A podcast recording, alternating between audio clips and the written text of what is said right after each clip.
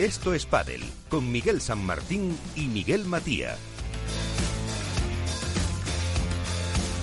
Y todo el equipo que estamos aquí ya preparados para una noche más, acercaros el mundo del padelo y con eh, ya un calendario eh, muy cargadito. Eh, yo creo que ninguna de las porras que hicimos ha acertado pues esa, cantidad que al final va a haber y que ahora comentaremos aquí en el estudio Naturgy de Capital Radio con Jorge Zumeta en la parte técnica, con Iván Hernández, Contrapared. Muy buenas. Hola, muy buenas noches, Miguel. Alberto Bote, la dormilona de As, muy buenas. Buenas noches, Miguel, ¿qué tal estás? Y Álvaro López de Padel Spain. Álvaro, ¿qué tal? Muy buenas.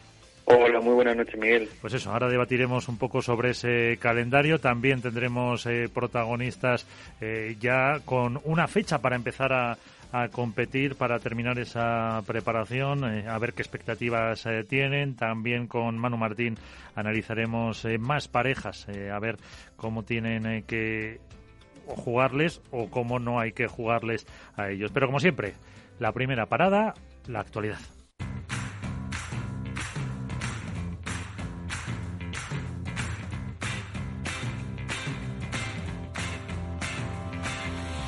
Así viene la actualidad con Contrapared.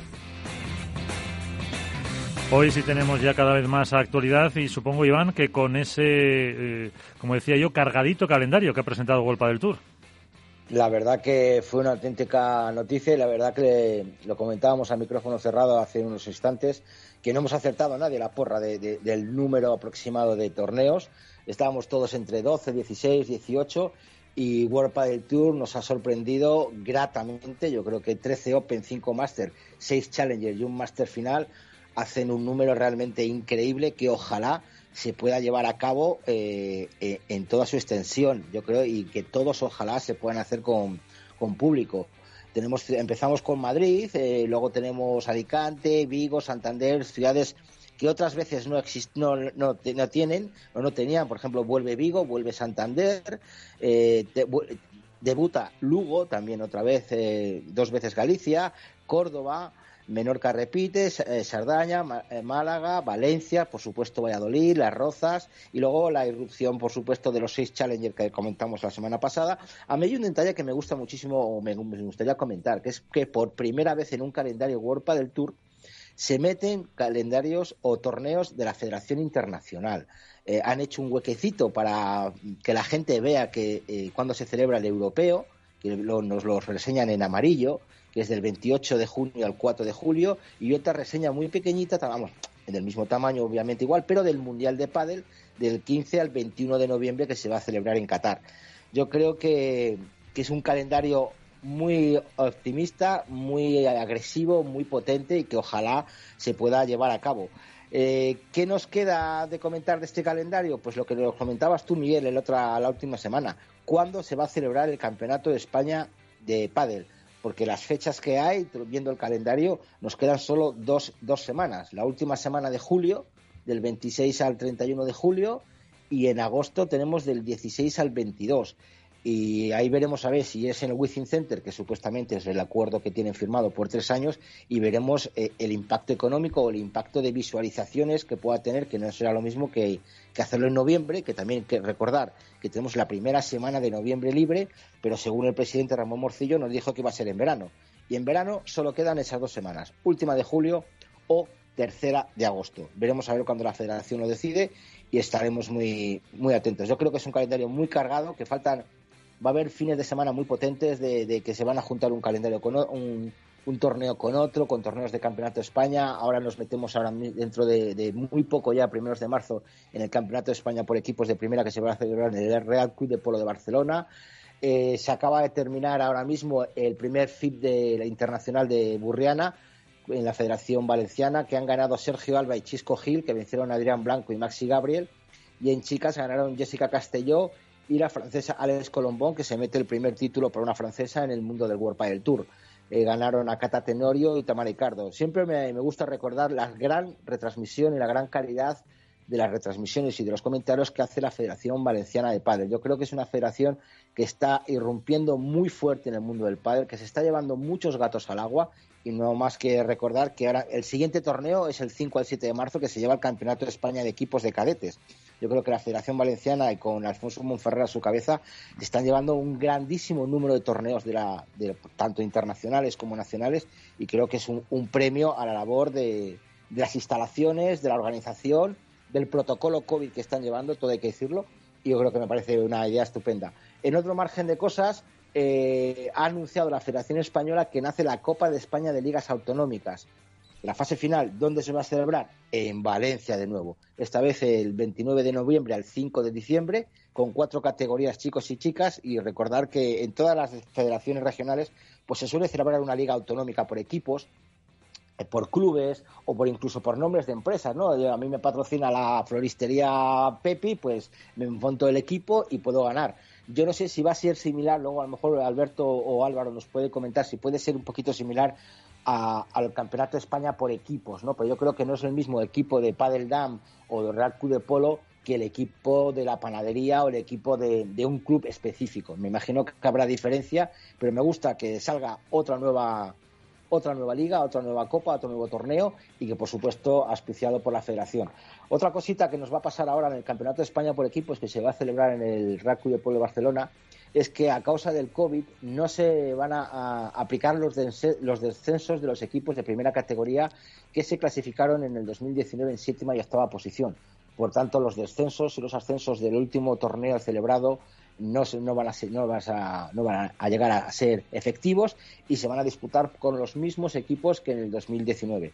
Ya se ha abierto el plazo de inscripción, ya hay equipos instalados, ya hay equipos apuntados y creo que, en Barcelona pues es un, gran torneo que, tenemos siempre muchísimas ganas que no sabemos imagino que lo retransmitirá la Federación Española me, han, comentado que se van a retransmitir eh, semifinales y finales y que creo que es uno de los torneos que, más gusta a la gente. Y la verdad que bueno yo creo que, con la novedad del World del Tour y del calendario tenemos muchísimo que comentar muchísimo que hablar y esta puede ser toda la actualidad que hay Miguel. Gracias Iván. De nada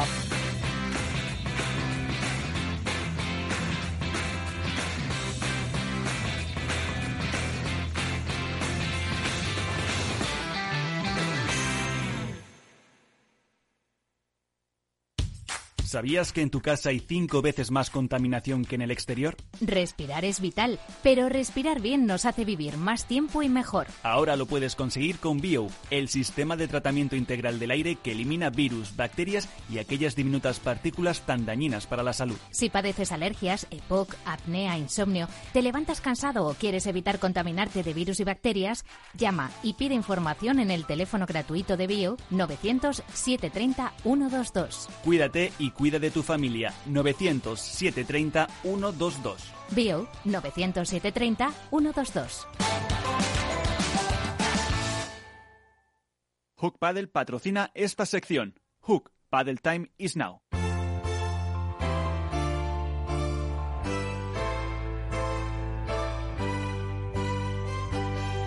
En esto es Paddle comienza el debate. Debate, recuerdo, con Alberto Bote, con Álvaro López y con Iván Hernández. Eh, eh, por cierto, eh, mientras hablaba Iván, he estado mirando el calendario del Within Center, que lo tienen publicado por eso de lo que comentaba del Campeonato de España. Y el, en julio, el último evento es el 17, que es un concierto de Lola Índigo, y en principio no tienen más eh, luego ya durante julio. Y luego, eh, mm, comentaba Iván que a partir del 22 de agosto estaba el, eh, Plaza Libre, según el calendario World del Tour. Pues bien, el 25 miércoles hay un concierto de Limp Bizkit el miércoles por la noche que está confirmado. De hecho, se pueden comprar las entradas ya porque viene aplazado desde agosto del año anterior. Así que mm, tampoco sé cuánto tiempo necesario para preparar esas pistas. Pero si luego hay otro torneo, a lo mejor finales de julio, que está el libre el Within, pues podría ser una opción. Bueno, eh, ¿qué queréis comentar, Alberto? Dale con el calendario. Bueno, yo creo que, como bien ha, remarcado Iván, ¿no? La, gran noticia de la semana es eh, el anuncio del calendario World del Tour, que ha superado todos los pronósticos y que nos ha dejado un poco eh, descubiertos a los que pensábamos que sería un calendario mucho más comedido y creo que lo primero que hay que hacer es felicitar a Vuelta del Tour porque tras un 2020 muy complicado que consiguieron sacar con nota eh, la propuesta para 2021, desde luego, es ambiciosa y esperanzadora para una temporada que creo se antoja clave en el desarrollo del pádel. Me llama mucho la atención, no sé qué opinarán Iván y Álvaro, eh, que estaban un poco en entredicho si el pádel volvería a las pruebas internacionales por aquello de bueno las diferentes velocidades a las que eh, las que están los países eh, con esto de, la pandemia sanitaria y podemos ver que hay pruebas tanto en México, Italia, Suecia, Portugal, si no me equivoco, y, no sé si me dejo alguna más por ahí. Creo que habla muy bien, bueno, pues de que World Padel Tour eh, parece que está trabajando en diferentes protocolos para poder llevar a cabo el pádel otra vez a esa faceta internacional que tanto hemos, hemos remarcado. Bueno, yo creo que a lo mejor, Alberto, hay que mirar el protocolo de los países, ¿no? yo creo que la intención de, de, World Padel Tour está claro que es celebrar todos y con gente y, manteniendo el público y todo, pero ya ellos más o menos pueden tener controlado cómo va la, pandemia en España, cómo va a ir la situación, pero no sabemos cómo va a estar en Portugal, que ahora de repente han vuelto a estar fatal, cómo pueden estar en Buenos Aires eh, en, noviembre, o cómo pueden estar en, Italia, o incluso en México en diciembre. Yo creo que ahí ellos intentarán hacer una burbuja, intentarán eh, cerrar bien eh, los protocolos, pero todo dependerá de la situación del país y de cómo cómo pueda estar el país al que vayan a desarrollar. Yo creo que está bien tenerlo ahí puesto, por lo menos en el cartel, de que va a haber esa intención y ojalá se haga, pero claro, dependerá de, la situación de cada país y, quién sabe, a lo mejor Dios quiera que no se, no se suspenda ninguno de, España porque vamos a tener una cuarta ola. Entonces vamos a... ya, está optimista Iván. Sí, sí, sí. pero, bueno, es que es la, es, la, situación que estamos teniendo. O sea, de repente tuvimos una ola tremenda, la primera ola, ahora estamos en la tercera, bajando en la tercera ola, que ha sido la peor de toda la historia, vamos, de las tres que hemos tenido, y, la gente sigue haciendo el imbécil, y la gente sigue haciendo fiestas ocultas, y la gente sigue saliendo por ahí de fiesta, y la gente se sigue saliendo, saltando los, los, los cierres perimetrales provinciales, mientras el 80% estamos encerrados, hay un 20% que la caga, y genera, pues eso, que World Padel Tour, en este caso, es lo que estamos, nos estamos refiriendo, pues no pueda celebrar sus torneos sin muchos aficionados y mucha gente no pueda jugar al pádel en los, en los, propios clubes también. Sí, pero Iván, yo, yo, creo que al final World Padel Tour, si lanza un calendario, se enfirme. O sea, mm, nos planteábamos el escenario hipotético de que pudiera anunciar torneos de forma trimestral, semestral o hasta verano, para ver cómo evolucionaba la pandemia y, bueno, sobre todo el proceso de vacunación, ¿no? Que parece que es un poco lo que va a poder devolver esa normalidad o ese estado nuevo. Y, desde luego, el tener cinco sedes diferentes como son México, Buenos Aires, Suecia, eh, Portugal y no sé si me dejo alguna, y alguna por ahí, eh, eh, es porque creo que México, porque creo que cuentan con bueno pues con el, el, OK de las autoridades competentes para el desarrollo de una competición profesional. No, oye, vamos a lanzarlo en el calendario y a ver qué pasa el día de mañana. O sea, e, entiendo que hay las garantías suficientes a día de hoy. Evidentemente no sabemos qué pasará en diciembre de 2021, como para que se pueda desarrollar una competición tan importante como Vuelta de Tour con todo lo que conlleva, porque no es solo que los jugadores puedan jugar, es el montaje, es la organización, es el desplazamiento de jugadores, de equipos, o sea que hay mucho detrás, evidentemente. Sí, yo, yo estoy como vosotros. La verdad que, que bueno, en mi caso también he superado las expectativas. Yo pensaba quizá como, como Alberto que iban a, hacer un calendario hasta verano. Eh, pero bueno, yo creo que esto es una puesta en firme de, de músculo de World del Tour, que desde aquí, por mi parte, le doy la enhorabuena porque es un calendario bastante completo.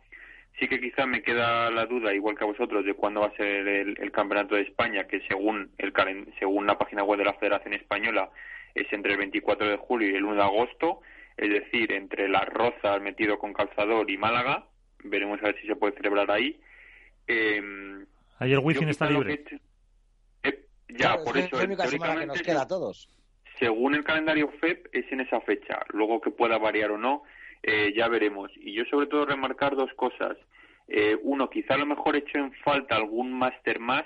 Eh, creo que hay, es verdad que hay muchos Open, pero yo quizá alguno me hubiese gustado algún máster más y sobre todo la apuesta creo que también que es bastante importante y creo que muy necesaria por los challengers. Este año eh, hay seis challengers si no me equivoco eh, y creo que era una competición muy necesaria para que para que sumasen puntos los jugadores que no están en el, en el top 10 o top 20 eh, para que más jóvenes todavía se pudiesen ver.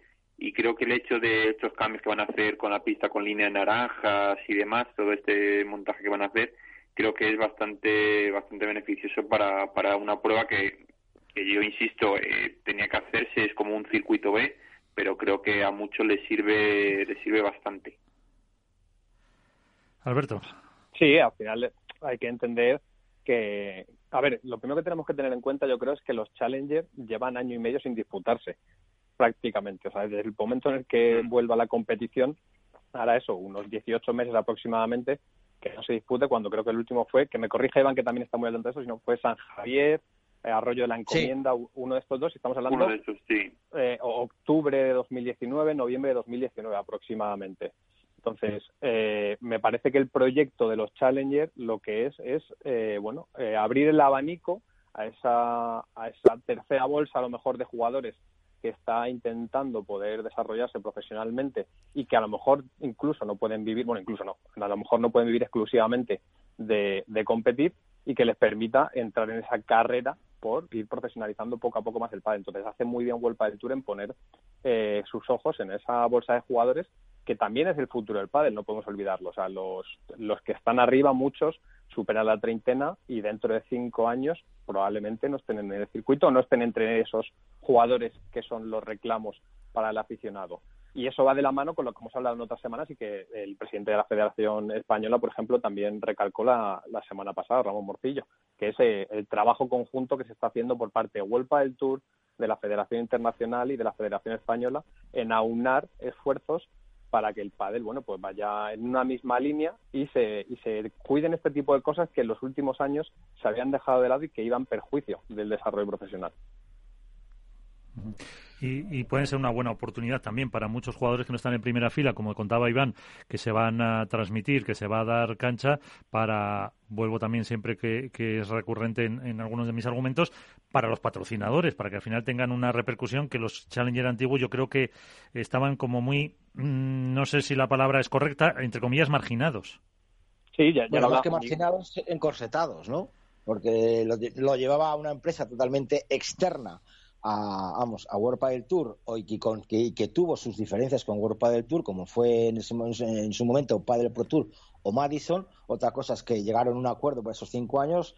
Efectivamente, el último fue en el 2019. Solo se retransmitían, parece que eran semifinales y finales. Ahora la nueva empresa eh, del Challenger quiere retransmitir desde los viernes, o sea, tres días de retransmisión, que siempre es bueno para la visualización de los jugadores.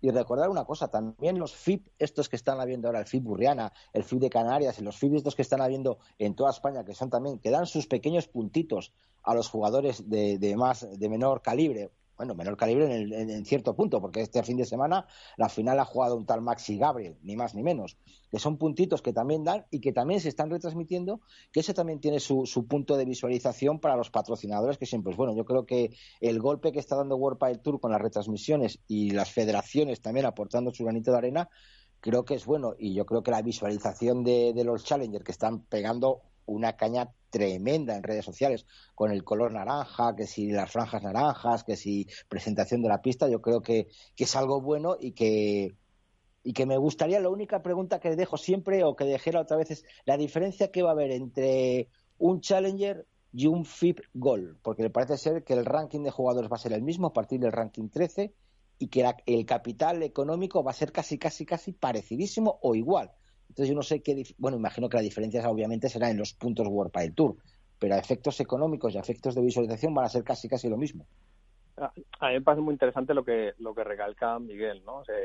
el, poder que un jugador a lo mejor que ya lleva bueno pues muchos años en la élite y que no está en primer plano que pueda tener acceso a bueno a un título eh, es fruto de que se solapen probablemente muchos torneos de que el calendario esté eh, muy ocupado y que los jugadores elijan en función de sus intereses y de las posibilidades que van a tener elegir un, torneo u otro. Y eso a su vez lo que va a hacer es retroalimentar la competición y por ende permitirá que al final de la temporada 2021 haya más campeones y estos suban su bolsa, suban su caché.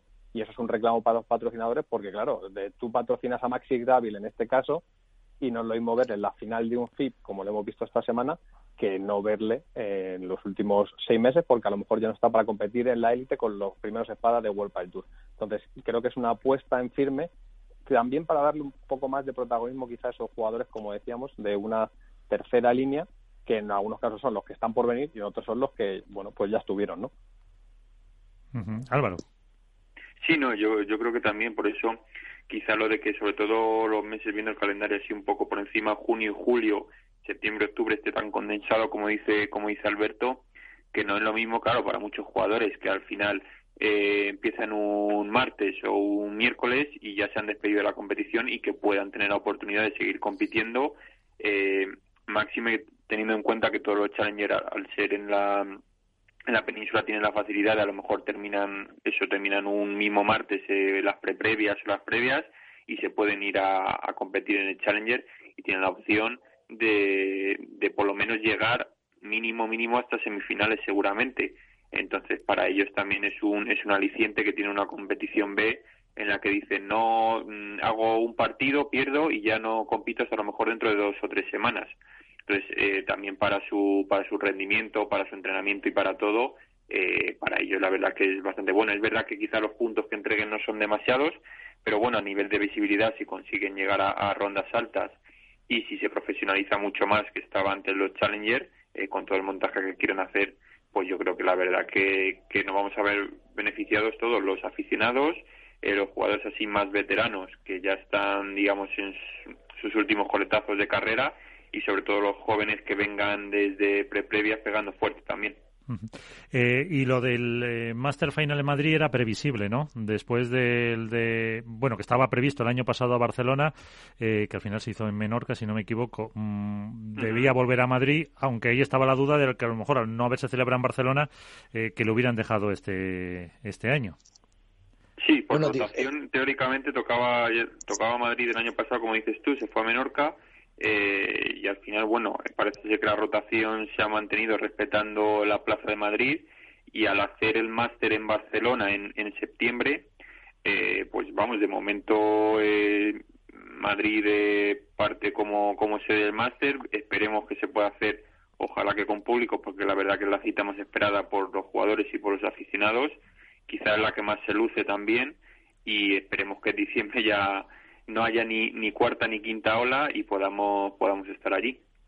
Sí, yo creo, yo creo, Miguel, que al final eh, el máster de Menorca del año pasado fue un poco un comodín, ¿no? O sea, una solución ante una adversidad momentánea como era ese inicio de la segunda ola tan cercano a la, bueno, pues a las fechas de Navidad y creo que no varía mucho el hipotético escenario que se plantea Vuelpa del Tour de rotación a lo mejor de ese Master Final entre Madrid y Barcelona, porque hay que recordar que ahora, ahora mismo Madrid eh, no tiene un Master Final desde 2018, sería. 18. Sí. entonces, bueno, eh, se inicia el calendario este año en Madrid y eh, a priori se, se finalizará también en Madrid. Sí, y además tenemos la prueba de las rozas también. Sí, dicen que va a ser en el Wizzing Center, ¿no? El Master Final. Eh, eso se oye. Eso se ha oído. Eh, se ha oído, sí. Eh, ya, ya ha cerrado el calendario del Wizzing, sino por mirarlo y por, por haber visto cómo estaban las eh, fechas, porque eh, si lo ves es eh, sorprendente, bueno, desgraciadamente, porque la mayoría de las fechas del Wizzing pone proviene del aplazado de tal fecha de 2020, proviene del aplazado de tal fecha de 2020. Pero bueno, todo eso, fíjate, si no queda tiempo para diciembre. Pero vamos a ver cómo ya se va preparando la temporada, cómo está, que nos cuenta una de las, vamos a decir, de las grandes favoritas de este programa. Eli Amatreaín, paisana, ¿qué tal? Muy buenas noches. Buenas noches, Miguel. Me miras con buenos ojos siempre tú, ¿eh? Hombre, ya lo sabes. Para, mirar mal ya tengo aquí a Iván, a Álvaro, a Alberto y eso, no te preocupes. Aunque contigo no sé si tampoco son muy objetivos. ¿Cómo estás? Pues estoy muy bien. Estoy, bueno, con, con un poquito de cansancio propio de la pretemporada, pero bueno, pues enfocada en, en este nuevo proyecto, intentando trabajar para sacar ahí cositas interesantes. ¿Y cómo lo lleváis? ¿Cómo os veis? Eh, bueno, pues todavía un poco verdes, la verdad. Todavía hay cosas que, que necesitamos tiempo. Sabemos, estamos metiendo muchas horas porque sabemos, pues bueno, que hay que hay cositas que, que simplemente es cuestión de tiempo y por lo demás muy bien, pues, pues, ya te digo, con, con ilusión, con ganas de intentar hacerlo bien las dos y pues eso, y con Manu trabajando un montón. Sí, luego, luego lo tendremos por aquí, ya le diremos que nos cuente algún secreto.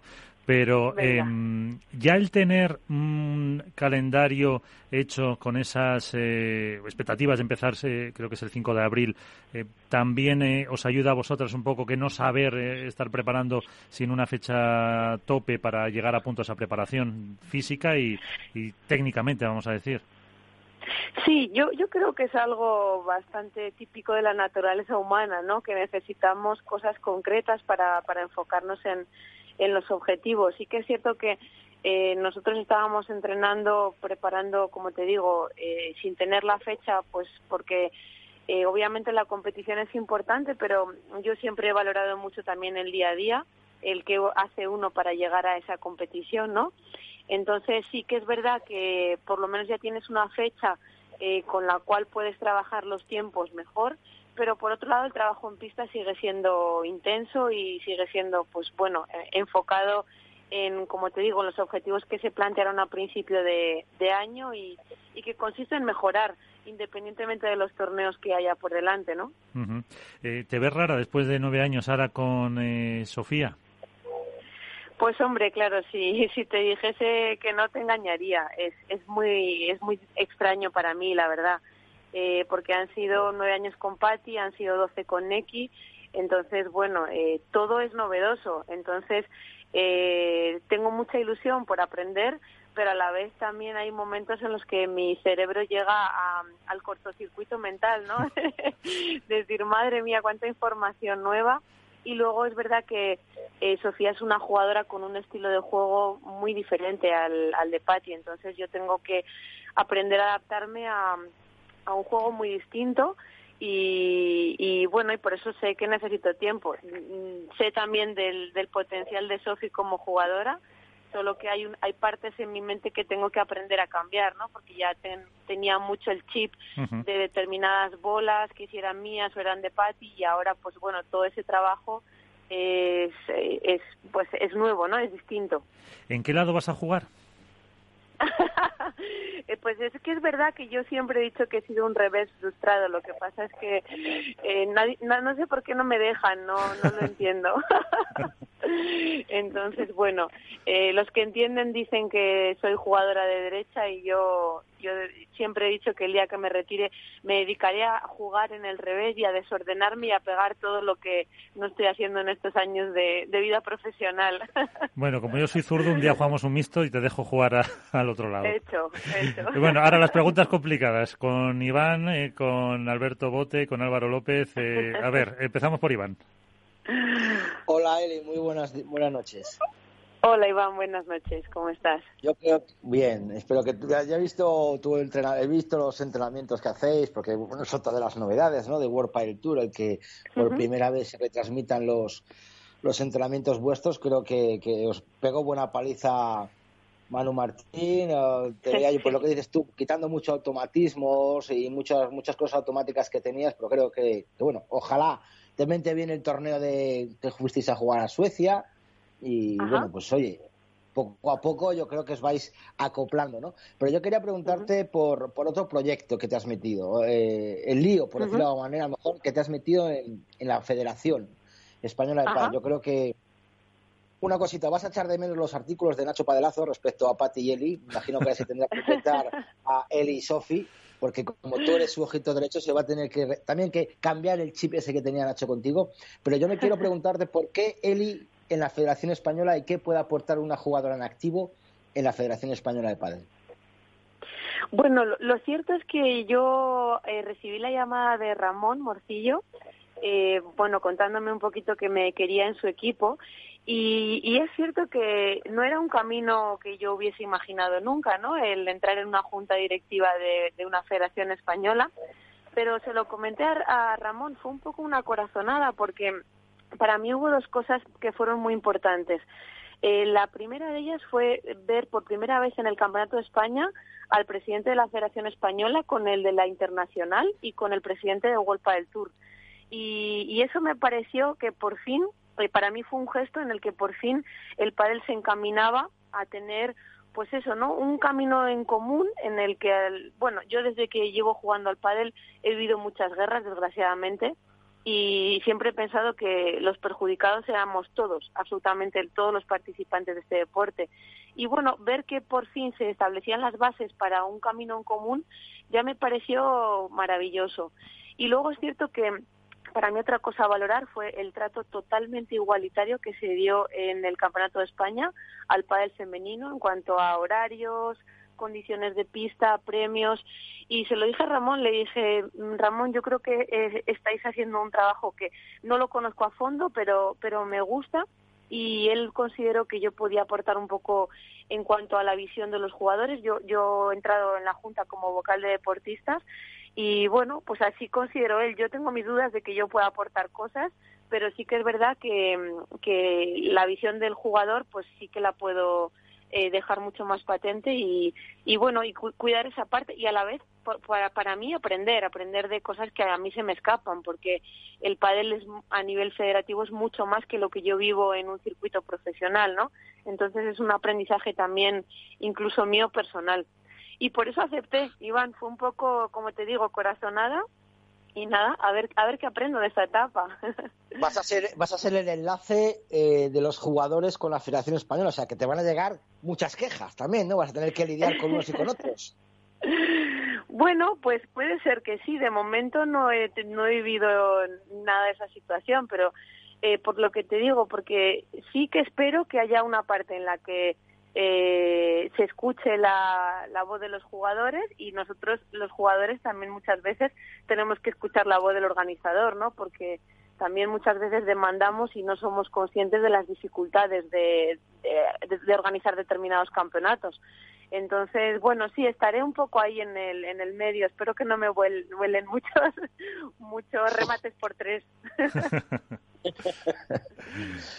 A ver, eh, Álvaro, Alberto, eh, cuando queráis. Buenas, Eli, ¿qué tal? ¿Cómo estás? Muy buenas, muy bien.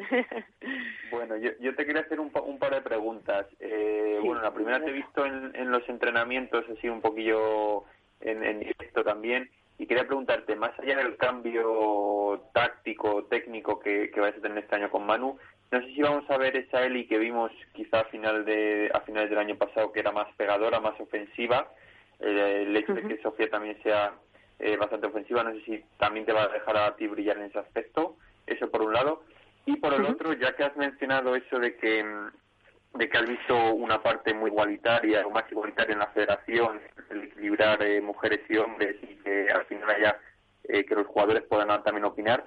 ¿Crees que va a ser posible que en algún momento en el circuito profesional también haya un, un grupo de jugadores, una comisión de que los jugadores también puedan eh, expresar su opinión eh, y que se les tenga también tan en cuenta como ahora mismo en la federación?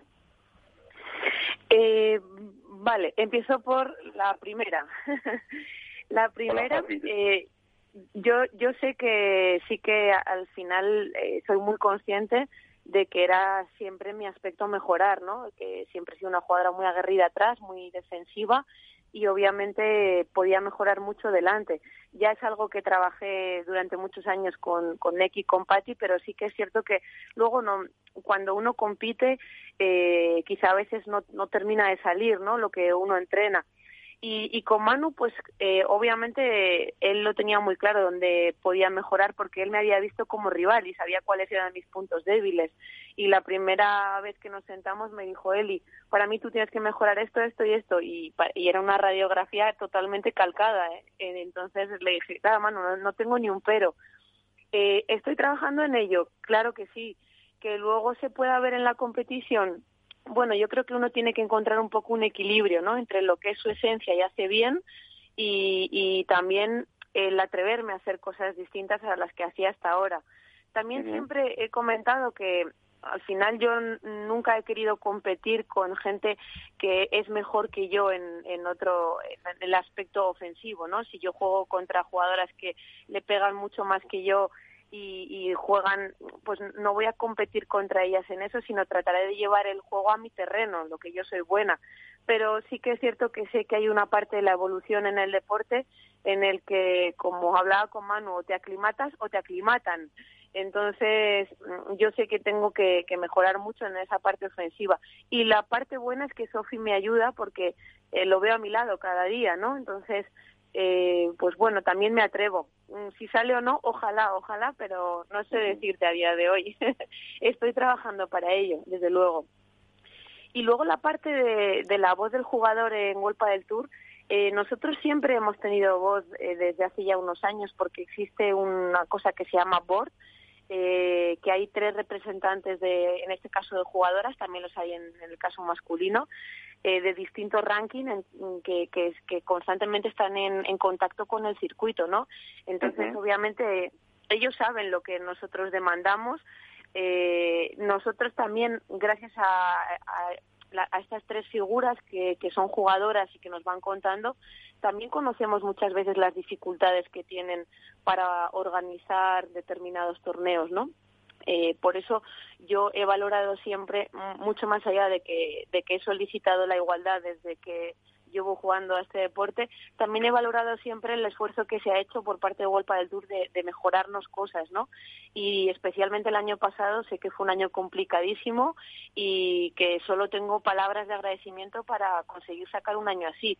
Con lo cual, creo que nos queda mucho camino por hacer, pero también sé que se nos escucha y que, y que estamos en proceso de ello. Y ojalá pues, pues, pues podamos llegar a verlo, ¿no? Lo que hablábamos. Señor Bote. Creo que he respondido a las dos. Yo creo que sí. Perfecto, perfecto. Muy buenas noches, Eli, ¿qué tal? Buenas noches. Mira, eh, dos preguntas. La primera eh, trata un poco eh, cómo vivisteis, tanto Patti como tú, eh, la aluvión de elogios, de, de, emoción que hubo en el mundo del padre con, bueno, con respecto a vuestra separación, que creo que es algo muy noticiable incluso a día de hoy porque no suele ser la forma en la que se, se mira o se despide a, a, una pareja, eso por un lado. Y luego, eh, temporada 2021, nueva pareja después de casi una década, el circuito femenino que tiene una temporada más, eh, bueno, pues nuevos proyectos. ¿Qué objetivos, siendo realistas, eh, os marcáis, tanto Sofía como tú? Uh -huh.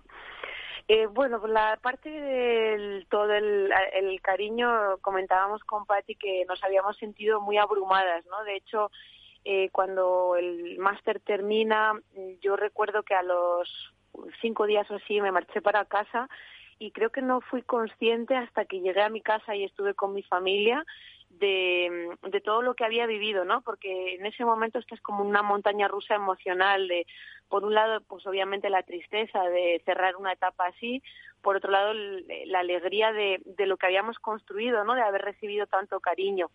Y bueno, durante todo este tiempo siempre creo que hemos hablado con Patti que eh, queríamos ambas, queríamos obviamente ganar partidos y tener títulos, pero que eh, las dos somos jugadoras que nos hemos identificado mucho con lo que íbamos a dejar, ¿no? Con la huella que íbamos a dejar, que ojalá, pues bueno, dejásemos unos valores que, que perdurasen en el tiempo, porque yo creo que al final cuando uno se retira, pues más allá de que obviamente se pueda recordar a grandes números unos, no se recuerdan tanto, ah, este ganó no sé cuántos torneos, ¿no? Se recuerda un poco ese, pues ese legado que se deja en cuanto a lo que la persona era, lo que la persona transmitía en pista.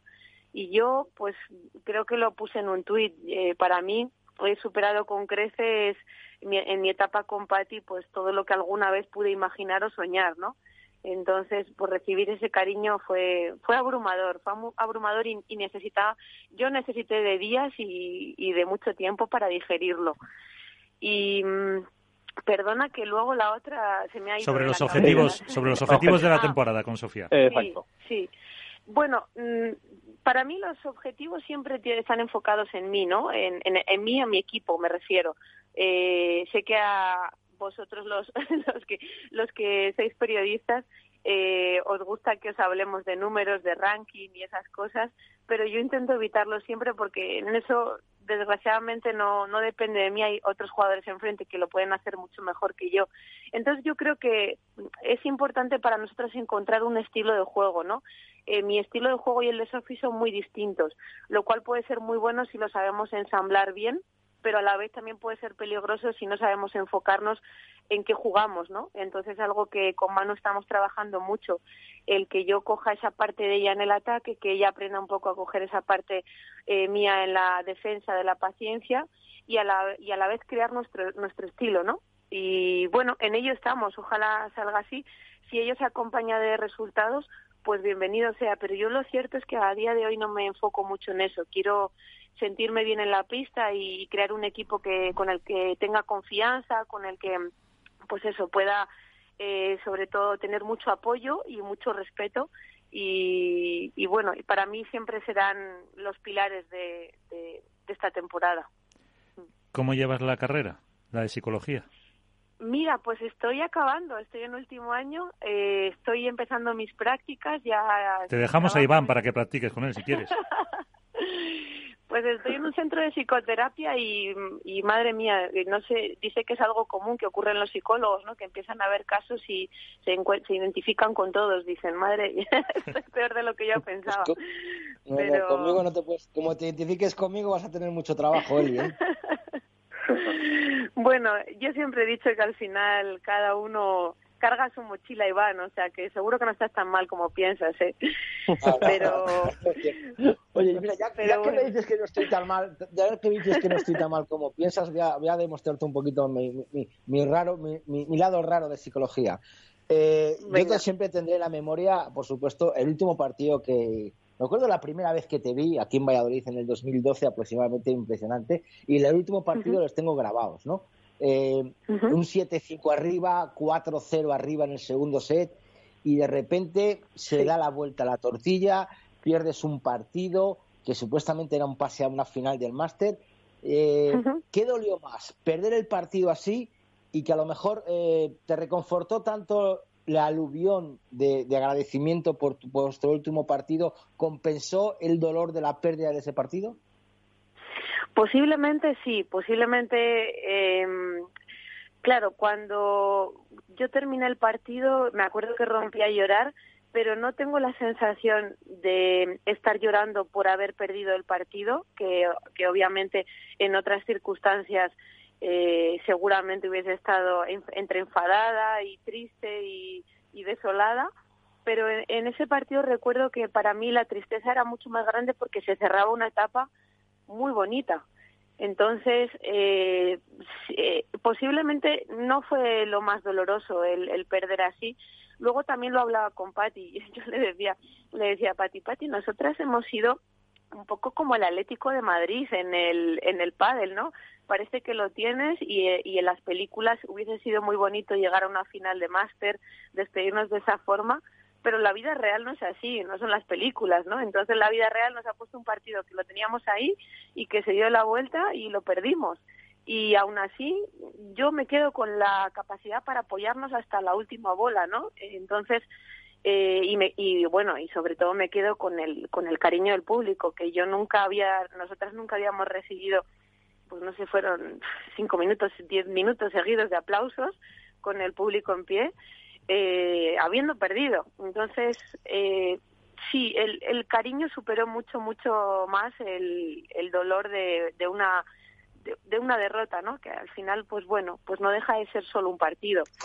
Y por otro lado es lo que lo que uno ha construido durante muchos años. Entonces para mí eso fue mucho más bonito. Me quedo sin duda con eso pues eh, yo creo, creo, que con casi eso nos vamos a quedar, eh, que tendremos más oportunidad seguro de, de, hablar a lo largo de la temporada con Eli, con eh, Sofía, cuando vayan consiguiendo esos buenos resultados que seguro que se los merecen. Pues Eli traí muchísimas gracias, que te vaya muy bien gracias. y hasta la próxima. Gracias a vosotros y bueno, un abrazo muy grande para todos. Muchas gracias. Hasta la próxima. Un abrazo. Pues ahí está, la eh, jugadora de Black Crown, que sigue esta temporada, Elia Matrain, que además da gusto como, como Alberto, como dice todo claro, sin darle vueltas, y que en este mundo del deporte muchas veces eh, se agradece que no sean también los tópicos de siempre. Sí, a, mí creo, Miguel, que es lo que más me, ha sorprendido de toda la entrevista, ¿no? Aunque ya conocía a él y, sabemos más o menos cuál es el discurso que es capaz de elaborar, eh, es cierto que no es lo habitual ver a un deportista con un bueno pues con un mensaje tan claro sin ninguna dificultad para hablar de ningún tema y siendo muy natural afrontando desde una separación bueno tan dolorosa para el aficionado como fue esa, bueno, la suya con, con Patty, como para hablar del futuro, ser realista, pues, plantearse que, bueno, pues que a día de hoy a lo mejor hay otras rivales que lo pueden hacer mejor. Entonces, eh, creo que Eli y Patty, que todos las, hemos alabado mucho por, después de que se separaran, y creo que, que Nacho es quien tiene eh, la vitola de haber sido siempre que estaba en ese barco, eh, arrastran unos valores con los que el aficionado medio se ha sentido identificado eh, durante el paso de los años y que también es en gran medida por cosas como esta, por la, su naturalidad, por ser capaz de transmitir eh, la persona y no solo el deportista, porque el deportista es una faceta de, una persona como pues en este caso Liam Train y eso bueno pues crea una sinergia y una empatía con el aficionado que, va a hacer probablemente que se la recuerde eh, a ella, en este caso, eh, más a lo mejor que a otros jugadores que han conseguido eh, a lo mejor más títulos, no olvidando que tanto Patti como Eli son ganadoras de diferentes trofeos World Padel Tour, pareja número uno del circuito eh, un año, o sea que estamos hablando de una pareja de leyenda. efectivamente. Y yo creo que además esa, esa propia claridad a la hora de hablar es la que le ha llevado a, ser la vocal de los jugadores, la representante de los jugadores en la Federación Española. Sí, sí, por supuesto. La verdad que es, es una jugadora que es todo claridad. A mí me ha dolido mucho esta última comparación con el Atlético, pero bueno, ¿qué le vamos a hacer? A él y se lo perdonamos. Pero no, sí, como dices tú, Miguel, la verdad que, mm, además es una jugadora que nunca pone una mala cara, eh, acepta tanto eh, lo positivo como lo negativo, aprende siempre de, los errores y, junto con Patti que formo yo creo, no, me aseguraría de decir que la pareja más querida tanto a nivel en, masculino como en femenino, eh, mucha gente se siente identificada con ellas y, creo que, que fue una separación que sorprendió a mucha gente pero que bueno, que, al final para ellas si salen reforzadas cada una por su lado es, muy positivo. Y haciendo un breve apunte antes de que, de que comente Iván nada, he mirado el calendario del Wizzing, volviendo al tema del calendario. Yo también. Y 16 y 17 de diciembre hay concierto de Rafael en el Wizzing Center. Don Rafael. Sí, y eso no se mueve. No, no, se mueve, así que veremos a ver. Hombre, tenemos el Madrid Arena, como, como se ha celebrado otras pruebas allí, también se hizo un máster. O sea que eh, ya tenemos otro protagonista esperando, pero Iván, ¿algún eh, apunte sobre lo que nos ha contado Elia Metrein? Nada, que, que habla como juega, sinceramente. Ese es el, resumen. Habla también como juega. Yo creo que, que, es un enlace genial y que yo la deseo lo mejor de todo y que es una persona que siempre está abierta a nosotros, a cualquier medio de comunicación y sobre todo a su querido Nacho, que, me, he metido en su Twitter, en el de Elia Matraín, que tanto nos costó que tuviera, y tiene el tweet fijado del último artículo de Nacho. Luego ya eso lo dice todo, el amor mutuo que se tienen los dos. Y es que antes de ese artículo fijado tenía el anterior de Nacho sobre ellas dos. Que lo cambió uno por otro. y, que, hay que recomendar a todo el mundo, Miguel, que, que si pueden, aún en febrero de 2021, que le echen un vistazo a ese artículo, porque merece mucho la pena para, para rememorar lo que ha sido una pareja de época. Pues eh, la pareja de Pati y Eli, la nueva eh, Eli con Sofía Araujo. Y vamos a hablar de otra nueva pareja que se presenta y todo el mundo dice que es una de las eh, grandes favoritas. Pablo José Lima, muy buenas noches. Hola, muy buenas. ¿Cómo están? Muy bien. ¿Cómo estáis? ¿cómo, ¿Cómo va? ¿Cómo esa pretemporada? ¿Cómo van esos entrenamientos? Bueno, la pretemporada ya siempre es el momento eh, digamos, más duro del año, donde hay que trabajar muchísimo para ponerse a punto, y, pero bastante bien, nos hemos juntado eh, con Agustín en Madrid para entrenar una semana, y ya esta semana nos juntaremos algunos días más, y bueno, la verdad es que los dos estamos súper entusiasmados y con muchas ganas de trabajar para, para afrontar los retos de este año ha sido, incluso se puede decir, Pablo, eh, la envidia, el que hayas conseguido eh, juntarte con, con Agus eh, para una de las parejas con las expectativas más altas. No sé si tú ya con tu experiencia incluso puedes calmar un poco a Agus si, si a veces tantos rumores de que vais a ser uno de los favoritos pues os pueden incluso alterar o no. Bueno, bueno, yo llevo jugando ya muchos años y la verdad que ahora mismo me centro más en trabajar y llegar de la mejor manera posible eh, para los campeonatos y la verdad que no doy mucha atención a lo que dice eh, la gente externa al grupo nuestro y, respecto a Agustín, Agustín es, pese a la poca edad que tiene, eh, es, muy maduro y, es muy tranquilo respecto a eso. Estamos los dos solo preocupados en, llegar de la mejor manera posible y no tenemos eh, ni ansiedad ni tampoco presión para, para, para hacer las cosas bien o, para suplir las expectativas de la gente. Eh, físicamente, ¿cómo estás tú? Bien, bien, bien. Ya ahí al final año terminé lesionado, una lesión de gemelo, pero bueno, eh, hice toda la recuperación y, me habían dado tres meses de sin poder jugar, pero bueno, a los dos meses ya, ya, ya pude volver a la pista, despacito, pero ahora ya estoy eh, perfecto. O sea que para el comienzo de temporada sí se llega al 100%. Sí, sí, sí. Si tuviera que jugar la semana que viene ya podría jugar un campeonato tranquilamente. Ya estoy eh, recuperado al 100%. Pues mira, con nosotros está Iván Hernández contra pared, está eh, Álvaro López de Padel Spain, Alberto Bote de la Dormilona de As, eh, pues el que quiera. A ver, primero Alberto, si quieres. Muy buenas noches, Pablo, ¿cómo estás? Buenas noches, muy bien, muy bien, gracias. Mira, temporada, en la temporada 2020 comenzasteis Paquito Navarro y tú con el primer torneo de la temporada y es verdad que luego a lo largo del año bueno, pues quizá eh, no, no se consiguieron esos eh, títulos a lo mejor que muchos apuntábamos que os eh, como la pareja favorita. Temporada 2021, empiezas de cero, un proyecto nuevo con quizá la mayor promesa del pádel mundial para muchos, como es Agustín Tapia. ¿Qué objetivos eh, te marcas? ¿Recuperar sensaciones? ¿Poder volver a optar a esos títulos? ¿Resarcirte a lo mejor de un 2021 que no fue todo lo propicio como cabía estar desde el inicio?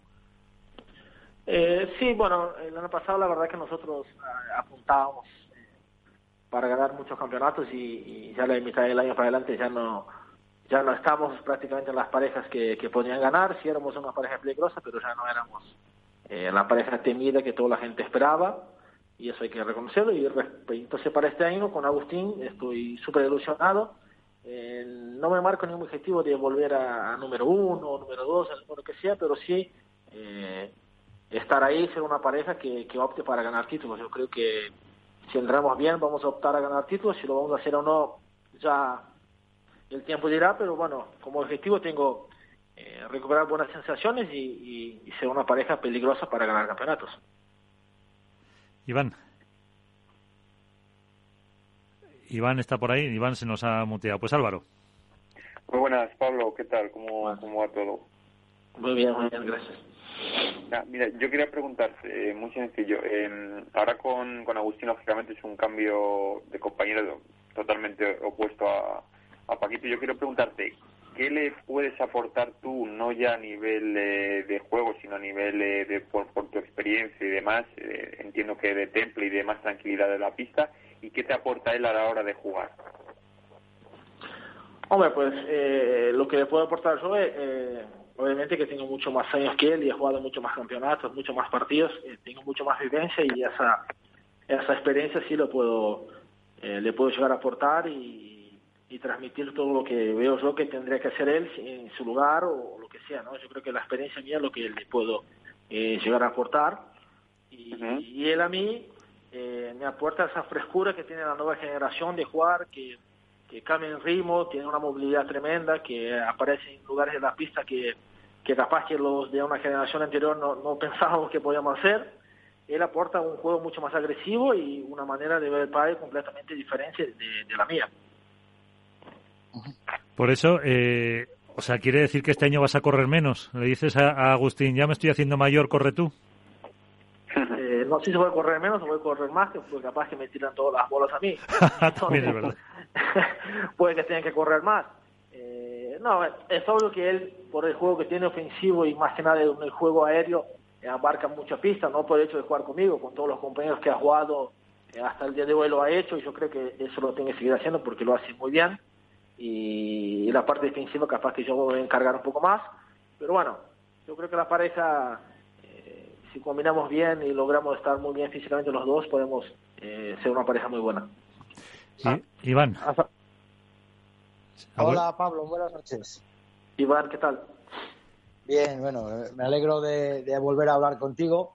Eh, yo quería preguntarte dos cositas. Eh, yo creo que vais a ser una de las, menos, te voy a dar una opinión y luego tú me, lo dices. Yo creo que vais a ser una de las parejas, aunque tú estás diciendo que te vas a, dedicar un poquito más defensivamente, pero creo que, que ofensivamente en la red sois eh, dos de los jugadores con mucho más reflejos que otras. Sobre todo, eh, tú has ganado muchísimo reflejo los últimos años en la red, has ganado mucha valentía y, tener a Agustín, que, también tiene esos golpes adelante y esos reflejos, creo que, que adelante vais a ser una de las parejas eh, más duras del circuito. Eso es mi opinión personal y bueno, me gustaría ver tu, versión. Y la segunda pregunta, o ya está una pregunta más directa, es ¿por qué habéis decidido entrenar a tanta distancia de vuestro centro, vuestro, vuestro, lugar de, vuestro lugar de vida, ¿no? O sea, tú a 300 kilómetros de Bilbao te tienes que desplazar a Madrid, eh, Agustín Tapia se tiene que desplazar 600 kilómetros a Madrid. ¿Crees que, puede ser un pequeño hándicap el no entrenar mucho tiempo juntos y el, y el estar eh, a, esa distancia de, los entrenamientos y no poder convivir tanto tiempo? Eh, mira, bueno, sobre tu opinión, yo creo que sí. Mira, al final los compañeros eh, muchas veces se contagian de lo que hace bien el otro, ¿no? Eh, si tú tienes un compañero que juega muy valiente en la red, al final de tenerlo al lado te contagias y, terminas haciendo un poco parecido con lo que hace él. En mi caso, yo creo que me puedo contagiar mucho del juego ofensivo y de, la, sorpresa que hace Agustín, porque de jugar con una persona al final le copias un poco lo que lo bien que hacen las cosas de él y él también puede copiar un poco eh, o contagiarse también del juego mío defensivo y ordenado, que yo creo que es una cosa que él tiene que aprender y quizá lo hace, pero que todavía puede mejorar muchísimo. Y, la segunda, mira, nosotros eh, hemos decidido, eh, siempre que nos juntamos, nos juntamos en Madrid y, entramos con Horacio porque yo creo que Madrid sigue siendo el, lugar donde tienes más opciones para entrenar, de hacer mejores partidos, buscar a sparring de diferentes eh, maneras, uno que juega más ofensivo, uno que juega más defensivo, tienen muchas más opciones. Y, cómo tendremos que viajar los dos, eh, o, él a Bilbao, o, él, Bilbao o yo a Barcelona, eh, bueno, hemos optado, mira, hacemos el esfuerzo los dos y, nos juntamos en Madrid porque yo creo que es el mejor lugar para, para buscar una mayor variedad de, de sparring. Eh, si va a ser un handicap o no, yo creo que cada vez más las parejas se quitó eso de que tenía que entrenar todos los días juntos y, convivir 100% juntos. Yo creo que cada vez más eh, las parejas se toman un, cierto respiro para no, no desgastarse porque ahora mismo se juegan mucho más campeonatos que antes y salvo el año pasado por el tema de la pandemia, pero se juegan mucho más campeonatos y se conviven mucho más. Entonces yo creo que, que un respiro hasta, hasta viene bien a la pareja. Pablo, has hablado antes de, que tú puedes aportar la experiencia a, Agustín, tanto como compañero como dentro de la propia pareja. ¿Crees que, podemos ver eh, tu mejor versión siendo el jugador más veterano de los dos y que vas a poder tener quizá esa, bueno, esa vitola a lo mejor como el capitán del proyecto para poder desarrollar la pista? Eh, yo creo que sí. Claro, no sé quién decía que, que la pareja iba a funcionar si si yo me diera cuenta que tenía que liderar el proyecto. Es una tontería, por, por supuesto que me doy cuenta que tengo que liderar eh, la pareja, no porque sea mejor, sí porque tengo, voy a cumplir 35 años y él tiene 21. Eh, el que diga que yo capaz que no voy a dar cuenta de eso eh, es que no, no, sé qué, no sé qué tiene en la cabeza. Por supuesto que yo le puedo aportar muchísimas cosas de él. Yo tengo una manera capaz de... la gente se cree que no, sé ser líder o no, capaz que no soy, no hago tanto alarde y soy más discreto, pero el lado del de liderazgo sí que lo tengo. Pasa que la gente, si no eres un líder que llama la atención o echa la bronca al compañero o estás todo el tiempo gesticulando y hablando, se cree que no eres líder. O capaz que tiene una manera de liderar distinta, pero sí que se, se, y, y capitanear una pareja. Y yo creo que sí, que este año me van a ver liderar una pareja, pero que Agus es, mucho más joven que yo, no solo porque hijo de Marcelo, ¿no? Sí, que no sé si se llama un poco la cobertura. Eh, una, pues yo creo que casi una última cuestión, eh, Álvaro. Nada, Pablo, yo simplemente preguntarte, ahora que estáis aquí, como bien dices, entrenando con, con Clementi, eh, ¿qué es eh, lo que os ha pedido él a vosotros o qué le habéis pedido vosotros a él para, sobre todo para incidir en los entrenamientos de este año, ¿cuál crees que va a ser quizá el, punto fuerte que necesitáis entrenar para, para este año? Que teóricamente eh, estemos el calendario completo y sin problemas de COVID ni estas cosas.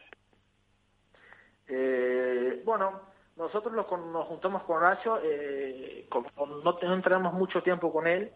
Eh, dijimos que, no, que nos apriete el máximo y que nos diga todas las cosas que él ve que tenemos que mejorar y para que hagamos viendo nuestros deberes, tanto a nivel individual como de la pareja. Entonces, cuando vamos a Madrid los entrenamientos son eh, súper intensos y prestamos mucho la atención en las, en las correcciones que nos da Horacio, que, que nos corrige eh, bastante bien. Bueno, con Horacio estamos trabajando eh, un montón de cosas, eh, que yo busque más variantes en mi juego, eh, que Agustín tenga tiros intermedios por arriba, que no sean solo la pegada, que yo presione más en la red. Bueno, hay un montón de cosas que estamos trabajando para que la pareja sea lo más eh, completa posible.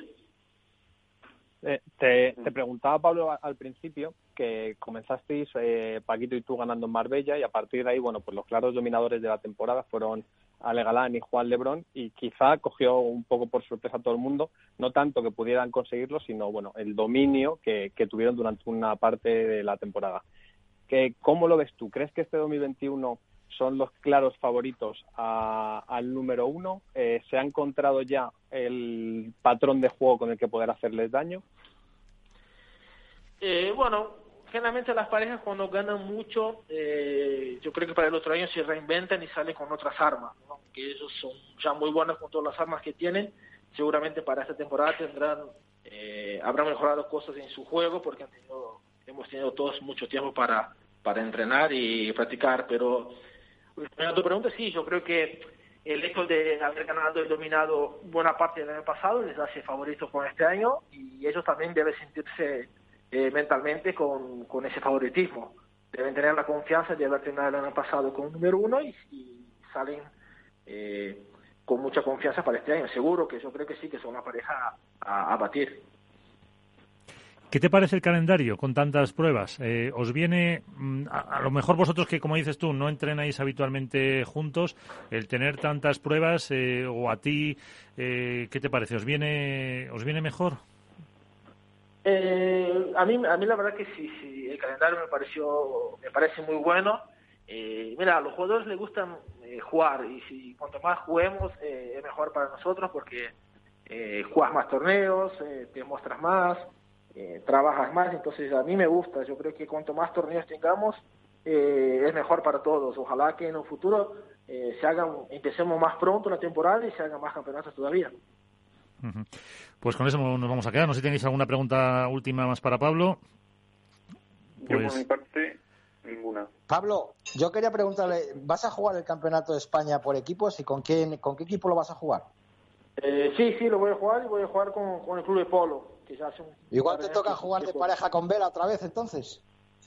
Ahí depende de, del capitán, pero bueno, si, si quieren que sí, yo no tengo ningún, ningún problema. No sé si él querrá, este es otro tema.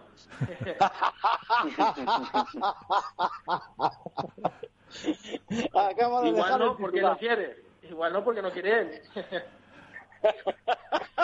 oh. Madre mía. Oh.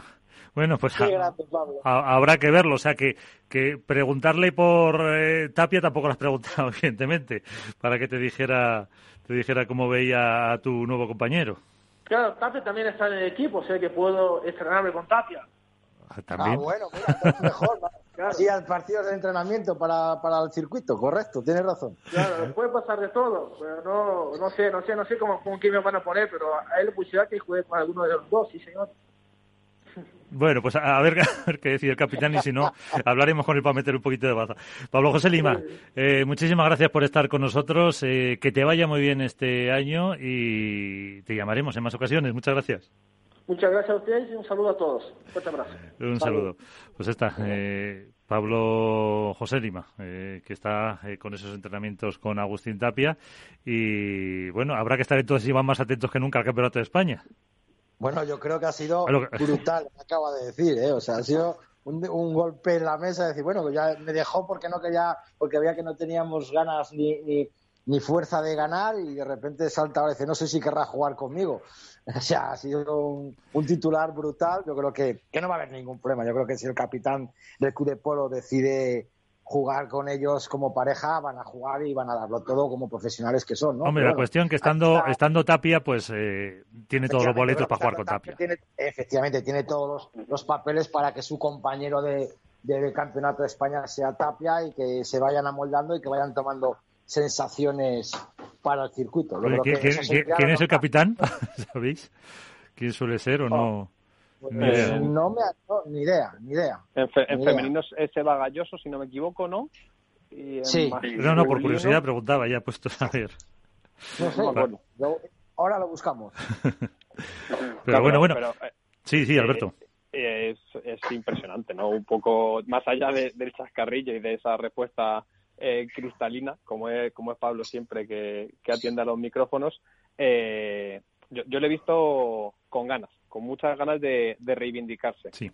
De, de, demostrar, a ver, que no podemos obviar, ha hecho, ha dicho un par de veces que cuando le hemos preguntado sobre si va a ser él quien lidere el proyecto y se, bueno, eso, es decir que sí, que él es capaz de liderar el proyecto, pero que a lo mejor es esa ausencia de hacerlo de una cara visible, ¿no? De cara a lo mejor a la galería, eh, pues que le resta ese eh, bueno esa vitola ese papel para los aficionados pero que está perfectamente capacitado que no podemos olvidar estamos hablando de, un jugador que ha sido eh, siete años número dos del mundo tres años pareja número uno y estamos hablando de una de las mejores palas de los últimos ¿qué? 15, 20 años y yo lo he visto en un papel bueno pues de, reivindicar y decir oye que Pablo Lima está vigente todavía y de hecho puede ser una de las parejas a, a batir yo creo que con la de con la de Sani y Vela y con la Lebron y Galán. Yo creo que esas tres, eh, todo el mundo piensa que va a ser el, vamos a decir, el ranking, el top 3, ¿no? Sí, pues son las que parten con más opciones eh, sobre el papel por, por nombre, por título, por, eh, por caché, por palmarés. son las que, las que deberían a priori estar, estar más arriba. hay una clara de todos jóvenes, que son las de Lebron y Galán, una que mezcla un poco, que es esta de de Pablo y, Agus y luego la de super veteranos que es la de Vela y Sancho. O sea que tenemos los tres tipos, digamos, de parejas que se suelen dar en el pádel y veremos a ver qué fórmula, cuál es cuál es la receta que, que al final sale, sale vencedora este año. Eh, a, mí me gustaría haceros una pregunta a los tres, a ver si, que es una, una teoría que tengo yo, que es, eh, quizá Pablo Lima, por el estilo de juego que tiene, porque dentro de la pista eh, siempre tiene esa cara de estar muy concentrado, a veces cabreado, muy muy metido en el partido, no no ha estado, no se le valora en la medida de lo que ha sido por palmarés y por resultados. Yo creo pues que es muy difícil, porque Pablo Lima es lo que ha dicho. ¿eh? Yo creo que también el titular que, aparte de lo que ha dicho de Velasteguín, eh, el titular que ha dicho es dice, que como que tiene ganas de demostrar que sabe ser un líder. Él tiene en cuenta que ha tenido, la, todo lo hemos conocido con Juan Imieres y, y Pablo Lima, que más o menos llevaba un poquito la cabeza o, la idea del juego Juan Imieres, de repente pasó con, con, Vela, que era Vela supuestamente el capitán, luego con Paquito, que Paquito también era un poquito la voz cantante, era el reflejo del jugador español, la potencia española, y como que siempre se le hemos visto como relegado pero luego hay que conocer al Pablo Lima, lo que dice Pablo, dentro de la pista y fuera de la pista. Fuera de la pista ha demostrado que es un tío encantador, súper educado, súper agradable, que sabe contar y es como él ya me atrae, ¿no? Siempre sincero, no se va con rodeos, de vez en cuando te saca algún capote, pero yo creo que este proyecto él lo coge también con esas ganas, Alberto, de, demostrar que sabe ser un líder dentro de la pista, que va a saber dirigir al pollito al pollito Tapia y que yo no sé si menos valorado o infravalorado, ¿no? Porque es un tío que ha ganado muchísimo, ha sido tres años número uno y no se puede infravalorar a un jugador que ha sido tres veces tres años no, consecutivos. No, tanto, no me refiero tanto a infravalorar, Iván, sino como que no sé... Eh, cuando jugaba con Vela, todos nos centramos en Vela, o el aficionado medio se centraba en Vela. Cuando jugaba, con Paquito, en Paquito. Y en la época de los príncipes eh, no era él el que acaparaba los titulares cuando ha jugado con Ale, todos era, bueno, pues a ver Ale cómo se desarrolla y si cumple las expectativas de volver a ser número uno. Entonces, quizá yo tengo la sensación que a Pablo Lima muchas veces eh, se le ha encasillado como en el papel de actor de reparto, ¿no? En el compañero, siempre. se ha puesto como un currante, un currante de la pareja del padre que está ahí para trabajar, para resolver los problemas, o para resolver con su por tres, o para trabajar atrás. Pero yo creo lo que dices, tiene, te doy la razón, pero yo creo que este proyecto de este año va a ser eso. Va a ser que Pablo Lima demuestre lo que él dice, que él lleva un líder por dentro y que va a saber gestionar ese, ese proyecto y que va a saber sacar eh, la cara del líder que a lo mejor mm, eh, subconscientemente nos ha dejado ver lo que has dicho tú, que no me han dejado sacar la cabeza y que por fin a lo mejor en este proyecto va a sacar la cabeza adelante. ¿Y es el, es el proyecto adecuado, creéis, con, con Tapia? Porque el año pasado sí era Paquito que podía, eh, pues a lo mejor absorber algo de ese protagonismo, pero también es verdad que parecía a priori, y, yo recuerdo por estas fechas el año pasado, que les dábamos como uno de los grandes eh, favoritos a esa pareja. Sí, a ver, proyecto ideal, no sé si será el proyecto ideal, al final los resultados lo dirán. Lo que sí que creo que es un proyecto, a ver, al final Tapia ha jugado muy poquito, es verdad, con, con Juan Martín, ha jugado con Vela, y ahora quizá el, tercero en discordia, más allá de, de Sancho, eh, es, Pablo Lima. Entonces ha jugado con los más grandes ya ahora mismo del momento y, creo que con Pablo Lima sí que van a hacer un, buen papel. Quizá lo que lo que dice lo que dice Alberto, eh, Pablo Lima está encasillado en, en el menos brillante, en el trabajo más sucio dentro de dentro de la pista. Al final esto es como todo. El, quizá el que brilla más es el que hace el, el pádel más o más ofensivo o más de recursos como Juan Martín eh, pero al final eh, eh, Pablo Lima yo creo que sí que va a ser un complemento bastante bueno para volver a ver además a, Agus en su posición en, la izquierda y donde que es donde más ha, donde más ha brillado por sus facultades y, veremos si, si el Pablo Lima esa mente más fría o, más calculadora más de veterano le sabe llevar pero vamos yo creo que, sí que van a hacer un papel bastante destacado los dos Sí, pues yo, yo, creo, Miguel, que eh, el proyecto más indicado es que es complicado eh, poder determinarlo porque al final, como hablábamos hace unos meses, eh, una ficha de dominó tiene las siguientes, ¿no? Entonces, bueno, pues al final eh, las parejas se van cerrando y no sabemos cuál es el orden cronológico en el que se unieron Pablo y,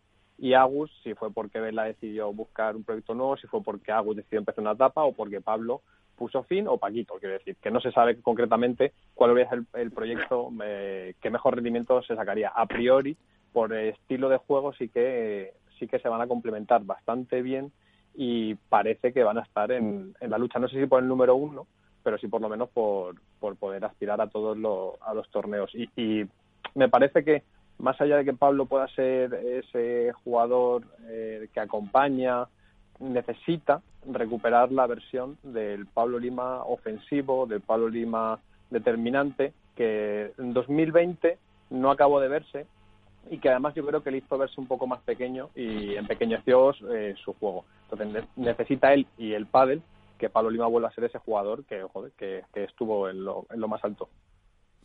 Y que es uno de los uno de los grandes sin duda de este deporte. Eh, de antes de lo de chicas, aprovechando que estuvo Eli, eh, no sé si queréis hacer también algún comentario con eh, o, el propio proyecto también que se está preparando con Sofía Araujo, con esa preparación tan concienzuda, con toda la cabezonería, con el buen sentido de, de Elia Matrein para una temporada de chicas en la que eh, pues mm, también hay, como, como dijimos la semana pasada, unas eh, favoritas y que luego a lo mejor aquí eh, le podemos poner en un segundo escalón.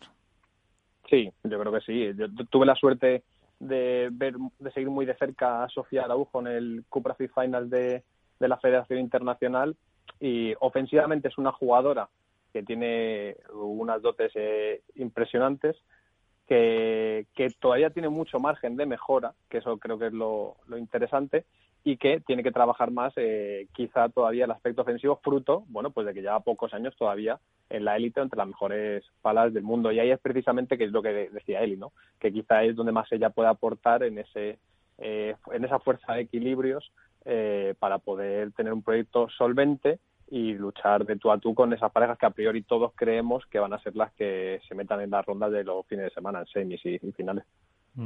Porque además parece que ahí va a haber también eso, mucha igualdad con la de Patti, con la de Ariana, con la de eh, Paula José María, que va a haber mm, con eso, Paula José María con Ariana, la de Bea González, que, pueden haber ahí mm, pues unas cuantas que, que sí, segunda línea, ¿no? Sí, y que pueden eh, pues eh, cualquier momento complicar la vida a las pues a, las gemelas, a las Martas y, y, a, y sin duda también a la de la de Are, eso, Alejandra y, y Yamatriay.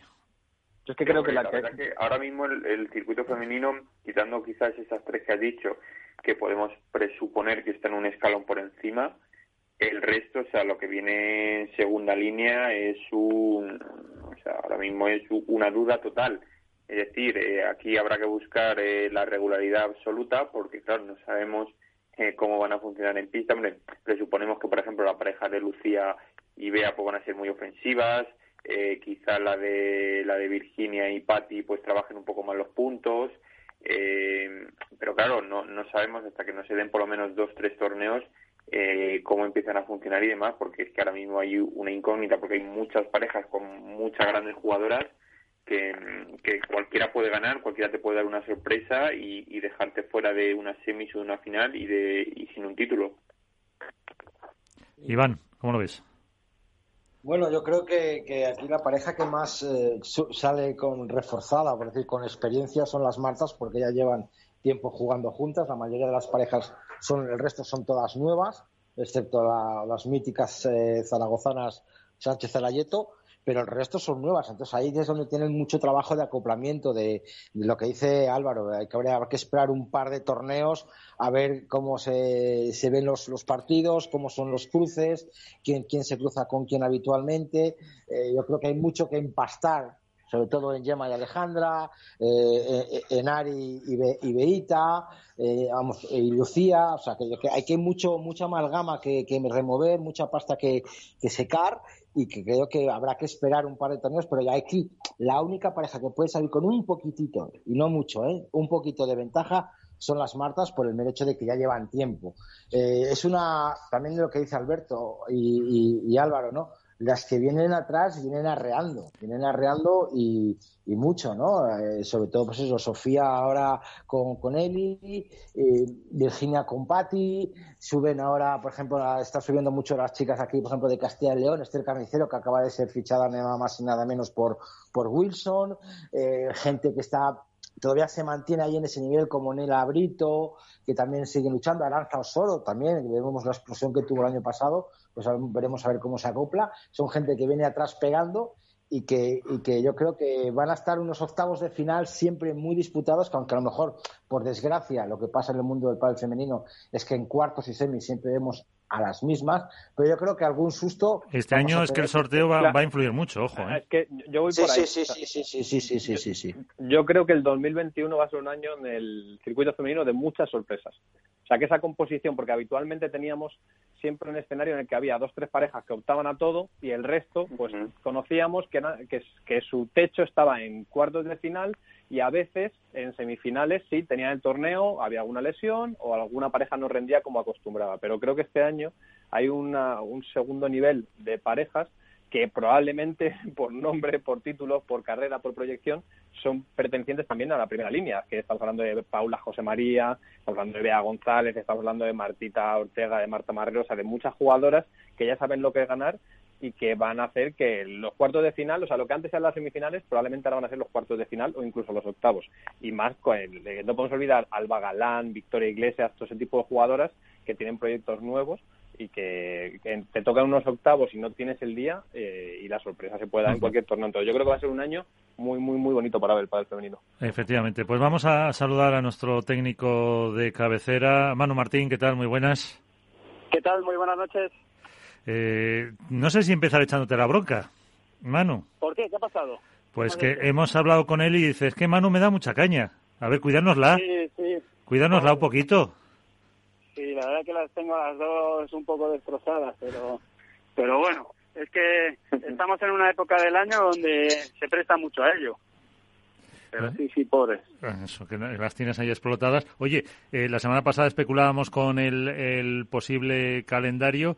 Eh, ya está, ya puedes terminar de planificar toda la pretemporada para llegar a, eh, no sé si al 100% a la primera prueba o es al 80, es al 75, como, como lo tengáis planeado vosotros, ¿no? Sí, hombre, vamos a intentar llegar en la mejor manera. Eh, al final es un poquito más de tiempo incluso del que esperábamos, aunque ya ya teníamos cierta cierta intuición de que iba a ir por esa, los tiros iban a ir por ahí, pero bueno, siempre hay un poco más de ajustes. En el caso de, de pare cuando se forma una pareja nueva, el primer torneo, bueno, pues básicamente lo que va a venir es a, a confirmar que lo, lo que estábamos esperando es lo que vamos a tener delante los, durante los partidos. Y bueno, pues después de ese primer torneo habrá que hacer ajustes, el primero y el segundo seguramente sean de ajuste y y a partir de ahí pues ahí eh, subiendo cada vez más el nivel. Eli nos ha dicho que has acertado mucho en el diagnóstico eh, de su juego y que todavía, mm, dice, ¿cómo te ves? Y dice, pues eh, todavía tenemos mucho que mejorar, todavía tenemos que conseguir pues más o quitarse algunos vicios, vamos a decir, entre comillas que tenía de antes, coger otros automatismos, más mecanismos, que todavía les queda un poquito. Claro, bueno, al final es que él lleva jugando, creo que eran nueve años los que había hecho con Patti eh, eso al final pues te, hace jugar, muchas de las cosas ya están mecanizadas. Entonces hay veces que te salen cosas, pues eso, como si te vas a tu anterior trabajo, te metes en el coche y si no piensas acabas en la antigua oficina. Y, es un poco lo que pasa ahora, ¿no? Que salen esos dejes de, del antiguo patrón de juego que estamos intentando adaptarlo al juego con Sofi, que hay algunas cosas que no sirven y otras que hay que, que, hay que eh, reorientarlas y bueno, pues en ello estamos. Es un trabajo, pues eso, al principio hay que hacer más horas de lo normal en la pista y, tratar de, estar muy atentos a, cada cosa que se hace, muy, muy conscientes y a partir de ahí, pues poquito a poco, trabajo. Buenas, eh, Manu, ¿qué tal? Soy Álvaro. ¿Qué tal, Álvaro? Muy buenas. Yo lo, primero, bueno, eh, aquí hago una petición popular ahora que nos estás escuchando, a ver si a los miembros de estos padres nos toca alguna palita de esas tuyas que has diseñado. Calla, que no lo quería decir, que ha salido ya a las 10 de la mañana, está la preventa. no lo quería decir para que me dejara alguna, hombre. Eso es lo primero. Y luego, por otro lado, eh, preguntarte, Manu, eh, no sé si para ti es a la vez, digamos que un reto y un desahogo el empezar, lógicamente, con una pareja nueva, tras tanto tiempo con Alejandra, pero sobre todo también un desahogo, el hecho de que quizá, como hemos comentado hace un, ratito, eh, la pareja de, de Sophie y de Eli no es de las que a priori optan eh, a los títulos o al número uno, como podrían ser, como hemos dicho, la de las, eh, la de las gemelas, la de Alejandra y Yema y la de las Martas, que digamos es, es un segundo escalón, pero que lógicamente pueden llegar a finales, pero que a priori no es pelea por el número uno. Bueno, todo depende de cómo se enfoque, porque cada uno, cada uno tenemos nuestros resultados. Entonces, eh, al final nosotros nos hemos marcado ese objetivo de, hacer cuartos y semifinales eh, el, mayor número de veces posibles. Y como estabais comentando justo antes de, mi colaboración, este año el circuito femenino va a estar muy interesante y sabemos que vamos a tener octavos muy feos eh, en, cuanto a en cuanto a confrontación. Entonces, bueno, sí que es verdad que eh, de alguna manera con, con las parejas que llevábamos el año pasado, pues estaba el listón estaba en las finales. Pero igualmente para ellas también ahora van a estar los octavos y los cuartos, ¿no? Entonces yo creo que a, distintos niveles eh, siguen, sigues teniendo tus retos y luego por encima de todo está el interés, o sea, a mí me gustaría que mis parejas sean, eh, busquen la excelencia y cada torneo intentemos eh, buscar nuestros límites, ¿no? Entonces yo no me voy a conformar con, con pedirles cuartos o semifinales, yo les voy a pedir el, el, 200%. Y es verdad que, bueno, pues si no se gana un torneo, no nos vamos a, desde luego no va a suponer una, un fracaso, ¿no? Pero, pero vamos a intentarlo y, y vamos a ir a, buscar el mayor rendimiento que, que podemos dar dentro de una pista de pádel. A ver, Iván, que se te oye por ahí. no, buenas noches, Manu. Muy buenas noches. ¿Qué es lo que más te está costando acoplar de, Eli a Sofi y de Sofi a Eli? Aparte de. O sea, la pregunta sería: ¿qué tiene más tan, tan, tan automatizado Patti que te está costando una barbaridad quitárselo? Bueno, en, el caso de Eli, lo que o sea, tiene automatizado el juego de, de, todos sabemos que, que Patti aguanta carros y carretas ahí detrás, ¿no? en, la defensa. Entonces Eli hay veces que, que deriva el juego rápidamente para, para ese lado. Entonces, bueno, pues simplemente que ahora mismo estamos intentando pensar por qué derivamos el juego o no y seleccionar el momento apropiado y, y quizás ese nivel de conciencia, ¿no? Como os decía antes, lo que más nos está costando es mantener un nivel de conciencia de lo que hacemos para que sepamos los motivos de dónde se pone cada pelota en cada momento y, si es lo más óptimo o es lo apropiado en función del marcador o de, o de la pareja que tengamos enfrente. Entonces, en el caso de, de Eli, principalmente lo que me está costando un poco más es eso, el, que tenga un nivel de conciencia adecuado y sepa por qué está haciendo algunas de las cosas que hace que encajaban perfectas con, con Patty porque ya estaban ensambladas, pero que con Sophie hay que revisarlas. Y en el caso de en el caso de Sophie, pues es un, es un poco la el, conseguir ensamblar la parte defensiva, porque adelante es un avión, y, ver si atrás somos capaces de, que tenga volumen y pueda generar jugadas. O sea, ¿quieres decir que Pate cuando tenía problemas descargaba todo eso para que el juego fuera sobre sobre sobre O sea, Eli sobre Pati. Eli sobre Pati. Cuando Eli se veía apurada atrás, intentaba descargar el juego en paralelo para que se lo cruzaran a Pati. Sí, en ocasiones él lo hacía y de hecho lo hacía con mucho acierto porque tira unos globos en los que son súper molestos y eso lo sigue haciendo muy bien. Lo que pasa que, claro, después del globo paralelo la jugada continúa por el cruzado, ¿no? Entonces ahí tiene que estar también Sofi preparada para, para llevarlo. Pero, pero sí, sí, sí, Eli es, es experta en, jugar en todo lo que hace paralelo, lo hace muy bien. Alberto. Buenas noches, Manu, ¿qué tal? ¿Cómo estás? Muy buenas. Eh, vamos a lo importante. MM1 Pro ha salido hoy la preventa. Antes ha evitado la respuesta Álvaro, ¿eh? Sí, sí, sí, sí, sí, Es, la noticia del día en el, en Padel Amateur. Eh, cuéntanos, ¿cómo va, ¿cómo va el proyecto? ¿Cómo, ¿Cómo se ha aceptado ya que tenga fecha? Cuéntanos un poco, que hay mucha gente escuchándonos seguro que quiere, quiere saber más. Pues la verdad que el, proyecto va fenomenal, incluso va mejor de lo que yo esperaba, porque es una pala que yo he creado para mi audiencia, para la gente que me, que me sigue. Y, bueno, pues eh, hoy ya, yo ya sabía desde la semana pasada que ya la landing estaba a punto de estar terminada y bueno, pues ya tenemos esa web que donde, donde la gente va a poder ir a, inscribirse y hacer la reserva. Sale el día 10 de marzo, o sea, quedan, quedan 15 días para ello. Y, bueno, pues nada, la verdad que estoy con un poco de, miedo porque, bueno, pues hay un número limitado de, unidades porque no al final no, podemos sacar una, una cantidad ilimitada de palas porque el precio es muy, muy agresivo. al final no deja de ser un, pues eso, una, una promoción que, que Bullpadel ha aceptado hacer y que siempre que tengo la ocasión agradezco, o sea, intento agradecérselo en público, tanto a Bullpadel como a Padel Nuestro, porque es el esfuerzo que supone. Y, y el daño que le puede hacer al resto de los modelos, por eso por ese motivo pues habrá un número limitado y esto es lo que me tiene un poco en vilo porque eh, claro, la gente ya me está preguntando que, oye, ¿y puedo comprar 20? a ver si no va a ir de todas las manos, que la gente está pensando en hacer reventa y, y después se la van a guardar en el trastero y van a esperar a septiembre a, a venderlas a otro precio, ¿no? Porque yo quiero una para coleccionarla solo, para guardarla impoluta y con el paso del tiempo que sea un producto de subasta auténtica, o sea, una pala ah, guardada con su pala, con su, vamos, con su plástico, con su funda, guardarla ahí como, como, como el que se compra los Funko Pop estos que los guardan en cajas. Pues yo quiero una pala de Manu Martín embalada para guardarla y el, con el paso de los dentro de 15, 20 años sacarla a subasta porque te tiene que ser, algo. Al final la quieres vender y no, no, no, para eso no. Me, la, dejas a, me la dejas a mi mano y ahí van, no, ya está. Yo la quiero disfrutar en mi, en mi estantería, no la quiero gastar. estás hablando de subastarla ya.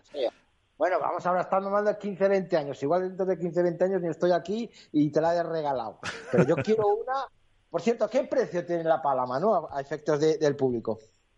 Son 149 euros PVP y ese es el ese es un poco uno de los motivos de la, de la limitación de unidades, ¿no? Porque al final no deja de ser, la gente me pregunta, pero tendrá que tener, será, malos materiales, o no, es que es una pala bull, o sea, es una pala bull de ninguno de los materiales. Es cierto que ninguna de las no lleva el, la última tecnología de bull de este año del puente, esa es una de las diferencias, pero todo lo demás es una pala, es una pala de 2020 en realidad, no, no hay ninguna diferencia, entonces claro, no, no podemos hacer eh, tantas como se deseen porque al final acabaría afectando a, al resto de la gama y también sería un poco competencia desleal con el resto de, las marcas, ¿no? Entonces, bueno, pues es una promoción y, yo espero que por lo menos para la, la, preventa, eh, en realidad yo creo que el número el número total de unidades saldrá en torno a los 2.500. Por lo tanto, ¿van a ser, numeradas? ¿De qué, perdón? Que si van a ser, al ser una serie limitada, vas a tener la característica, ¿habéis pensado en la característica de que sean con número de serie? Una de 2.500, dos de 2.500. Sería un detallazo también, no lo sé si habéis pensado en eso. Sí, sería, sería chulo, la verdad. Ahí me ha pillado porque esa parte no la llevo yo. Eh, al final, bueno, pues sale de la fábrica de Bullpadel y, y, lo... No lo sé, pues ahí la verdad que voy a hacer esa... Pues ya como ya te da una idea, ya me llevo una palabra. me parece bien. no, no, no, no, Es una idea que, hombre, yo es que hubo una, una, una, una marca de pádel catalana que sacó una serie especial y era un número de serie específico. No sé si sacaron 250 palas exclusivas. Que también tienes tú una. Tuve, tuve la suerte de conseguir una pagando. la, suerte. No, no, oye, pagando, pagando. Eh, y, que, y que es bonito tener una pala de esas, yo la tengo guardada y es muy bonito porque es una serie eh, especial, con un detalle especial, con hecha con cariño por alguien especial. Y hombre, quieras o no, pues yo voy a meterme ahora mismo en la página web de la preventa, o sea, ¿qué quieres que te diga? Por lo menos si, si llego, llego, si no, ya veremos, a ver. Pero yo solo una, ¿eh? No 20.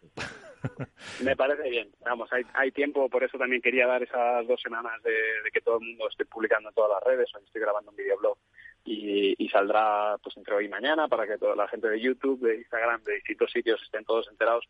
Y bueno, ya el que la quiera comprar, pues oye, que la, que la compre, pero por lo menos que todo el mundo sepa que, que está ahí y cuando es la, va a ser eso, miércoles, miércoles día 10 a las 10 de la mañana se abre y ya, pues oye, decisión del que la compra si, si la querrá o no la querrá. Oye, Manu, te habíamos puesto deberes para esta semana. ¿Cuáles fueron? Que no los he hecho. Eh, no, pues entonces lo dejamos, porque tampoco me acuerdo. no sé, pero sí me sonaba que te habíamos puesto a analizar una de las parejas de, de chicas. Eh, no sé si la memoria de, de Iván se, se acordará si no lo dejamos para, para la próxima semana. tenemos petición popular, si no también. ¿eh? ¿Cuál, cuál? eh, la Perti Coello, ¿no? ah, bueno, sí, sí, que lo ha puesto Álvaro. Sí, lo ha puesto Álvaro en el, en el WhatsApp. La Perti Coello, para que.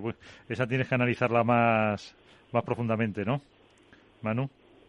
Bueno, perfecto. Esa es, es una buena pareja. De hecho, ahí podemos, vamos a ver el genio de Lamperti cómo, cómo se maneja, porque al final Coello es un, es un diamante en bruto y lo que tenemos que ver es si, él de una manera inteligente le deja hueco al chico para que para que despegue que entiendo que sí y, le saca todo el potencial porque es un además es un jugador que yo estoy deseando verle haciendo haciendo los resultados que se esperan de él porque tiene, tiene proyección y sobre todo se, se habla mucho de él, ¿no? Se ha hablado mucho de él y de, y de la capacidad que tiene. O sea que esa es una pareja que estoy deseando ver este año en acción. Bueno, pues apuntado queda, a ver si, nos, si no se nos olvida para la, para la próxima semana. Y recuérdanos, Manu, eh, ¿dónde te podemos eh, seguir? ¿Dónde algunos no mejoraremos tu pádel? bueno, pues me podéis seguir en, el canal de YouTube en, Mejora tu Pádel y en las redes sociales, en, bueno, en Twitter, Instagram, Facebook, en arroba manumartin83. Ahí nos podéis encontrar. Eso. Y luego con la pala de Iván, acuérdate que luego si no nos lo va a decir. También. A ver si, si se apunta en esa, en esa preventa. Pues, eh, Mister, muchísimas gracias. Nada, un placer. Muchísimas gracias a vosotros, equipo, por invitarme una semana más. Hasta la próxima. Pues eh, ahí está, las reflexiones de Manu Martínez. Además, eh, Iván hará fuera de, bromas, me parece una iniciativa muy interesante, la, la, de, la, la de la pala. Eh, desde pues todos los puntos de vista, desde marketing de la propia compañía, también para mostrar la fidelidad a todos los que siguen a Manu en las redes. Hombre, yo creo que sí, es un detalle buenísimo, sobre todo una gran apuesta de Bull Padel y Padel nuestro de que un, un coach, un entrenador de la talla de Manu Martín pueda diseñar con la colaboración de todos sus, sus followers una pala, creo que es algo novedoso en el mundo del pádel y yo creo que, bueno, es un precio muy competitivo, la verdad que sí, muy, muy, muy, muy bueno. Habría que ver la pala y probarla, por supuesto. Y, lo del número de serie no es ninguna bobada, Miguel. Yo creo que todo lo que sea algo edición limitada exclusivo merece un detalle de, calidad y quieras que no, hay gente que, guarda sus palas nuevas o guarda sus palas viejas como grandes recuerdos y yo creo que tener una pala de Manu Martín con número de serie yo creo que es algo algo totalmente que, hay que tener en cuenta y, yo lo voy a tener en cuenta, por supuesto. Pues eh, no sé si nos queda algo en el tintero, Alberto. ¿no? bueno, ha salido una vez más un programa bastante bastante redondo. A mí me parece, sí que quiero puntualizar que en algún momento deberíamos eh, analizar la figura, no sé si tanto de Manu Martín como de, del fenómeno Mejora tu Padel, porque eh, aunque está vinculado al profesionalismo, y es evidente, porque es entrenador World Padel Tour, creo que es, si no el único, sí de los pocos que ha conseguido generar una, un vínculo, un engagement con, con el usuario amateur que trasciende el visionado de vídeos, la que ha creado una comunidad eh, detrás, que es muy interesante, y proyectos como el de La Pala, los tutoriales, el proyecto que tiene de Padel NBA, o sea, ha conseguido generar diferentes ramas que el, jugador medio, que al final es el consumidor de la industria del mundo del pádel, bueno, pues es su seguidor y, deberíamos en algún momento pararnos a ver qué está haciendo bien porque creo que está haciendo mucho bien. Efectivamente, porque además ha habido intentos de otros entrenadores de, de hacer esos eh, videoblogs, esas eh, pues eh, clases o mini clases prácticas que que por diferentes motivos no han continuado, porque claro, al final para ellos también le supone un esfuerzo, una pérdida de una inversión en, en tiempo y que no siempre pues se ve correspondido. La insistencia de mano evidentemente está ahí y otro apunte que has hecho, el, el Padel MBA, que es un curso más profesional eh, que realmente está muy bien y que tiene por detrás también unos cuantos técnicos que están trabajando con él y que, y que es un proyecto muy interesante y yo mm, creo que es pionero en ese sentido, ¿no? No, no sé si hay nada parecido. No, no, yo conozco, yo conocí el proyecto antes incluso de que saliera porque eh, conozco a, gran parte de los que lo, lo conformaron, de los que son los CEO y fundadores y me pareció muy interesante desde el inicio porque me parecía algo completamente novedoso en el mundo del pádel y que da un salto eh, cualitativo a lo que se hacía hasta el momento. Y bueno pues los resultados están ahí. Hace poco si no me equivoco hicieron su primer bueno su primer curso presencial por llamarlo de alguna forma. Tuvieron sold out desde a los dos días que pusieron las plazas el valor añadido que le dan a la formación en el mundo del pádel. Y es que ya claro si nos podemos analizar pádel NBA por un lado la pala ahora el canal por otro pero al final todos comparten algo no que es que son son un éxito. Y eso eh, hoy en día es muy complicado o por lo menos en el mundo del pádel no había pasado hasta la fecha. O sea que la diferencia para mí de que, que, ha conseguido Manu Martín es que tú le hables a quien le hables probablemente del mundo del pádel de Manu Martín le va a sonar o sabe quién es, le ubica, ¿no? Al final. Y, eso es una imagen de marca que creo, que, que me corrija Iván o, tú mismo, creo que solo tiene él ahora mismo. Pues yo creo que está claro la repercusión que tiene Manu. Yo no sé cómo, de dónde saca tiempo. Eso es lo primero. ¿De dónde saca tiempo Manu Martín para hacer todos los vídeos, los tutoriales, el NBA, el entrenamiento con Eli, editar los vídeos, ahora diseñar una pala? Eh, los niños, su casa, eh, el COVID, el coche, las nieves que le, que le bloquean el coche. O sea, ¿de dónde saca tiempo este señor para hacer todo lo que hace? Yo creo que, que también esa actualidad del propio entrenador que, que, se hace cercano al, seguidor amateur hace también que, enganche todavía aún más. ¿Qué habrá hecho hoy Manu sobre el pádel o cómo habrá enfocado hoy día el día Manu? ¿no? Yo creo que el siguiente paso, fijaros lo que os voy a decir, una barbaridad, pero el siguiente paso de Manu Martín sería tener un canal de Twitch y emitir en directo algo todos los días de tipo, tipo Es lo único que le falta. Sí, no lo descartes todavía si tuviera eh, tiempo, pero a lo mejor mm, es una buena idea para también, eh, volviendo a un término un poco económico, diversificar ante la debilidad que comentamos con él hace tres semanas de la figura del entrenador, que no tiene eh, pues vamos a decir, un contrato estable, sino que depende de, más que nunca de los resultados y sin esas, eh, vamos a decir, cláusulas de indemnización como puedan tener en otros deportes y que también les obliga un poco a los entrenadores a reinventarse? A ver, yo, para, empezar es que yo creo que Manu lo que es es un pionero. O sea, en una industria al auge como es esta, eh, ha empezado a explorar terrenos nuevos o por lo menos a profesionalizarlos, a hacer cosas más serias que audiovisualmente son bastante más trabajadas y que tienen detrás, bueno, pues un post y que se nota, ¿no? Hay un resultado que, gusta a la gente, entonces lo que es es un pionero.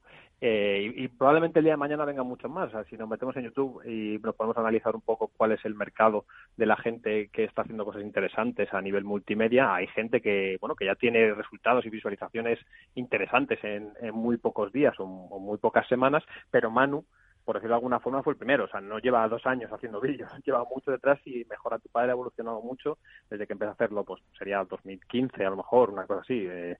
entonces, eh, es, él es un pionero porque quizá surge de la necesidad, como tú dices, Miguel. O sea, al final el entrenador de pádel, bueno, pues es una profesión, podríamos decir, de una inestabilidad alta porque los jugadores toman sus propias decisiones y en función de los resultados, bueno, varían, ¿no? Y deciden empezar proyectos nuevos o porque cambian de pareja o porque necesitan un impulso diferente. Entonces él ha sabido que crear de la necesidad una oportunidad.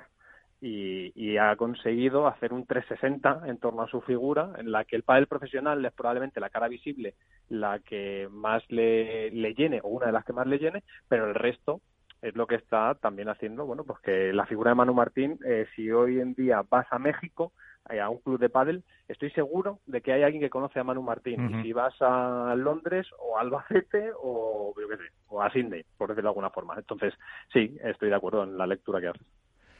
Pues eh, ahí lo dejamos. Iván Hernández, que usted lo pase bien, que no trabajes mucho. Pues igualmente, chicos, un placer. Creo que ha quedado un programa bastante bueno y divertido, como siempre, y y ahora esperemos a ver qué tipo de portazo recibimos en la cara. Bueno, pues ahora lo escuchamos. Eh, gracias, Iván. Gracias, Alberto. Hasta la próxima. abrazo.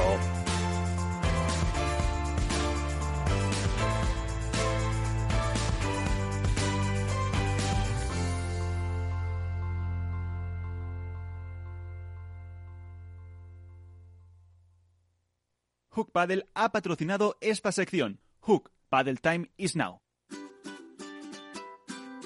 Mesa y Descanso es el programa donde Mar Romero te acerca cada fin de semana los mejores productos, te invita a disfrutar de los buenos vinos de cada denominación de origen y a conocer restaurantes y lugares de ocio con un encanto especial. Mesa y Descanso, los domingos a las 13 horas, aquí en Capital Radio.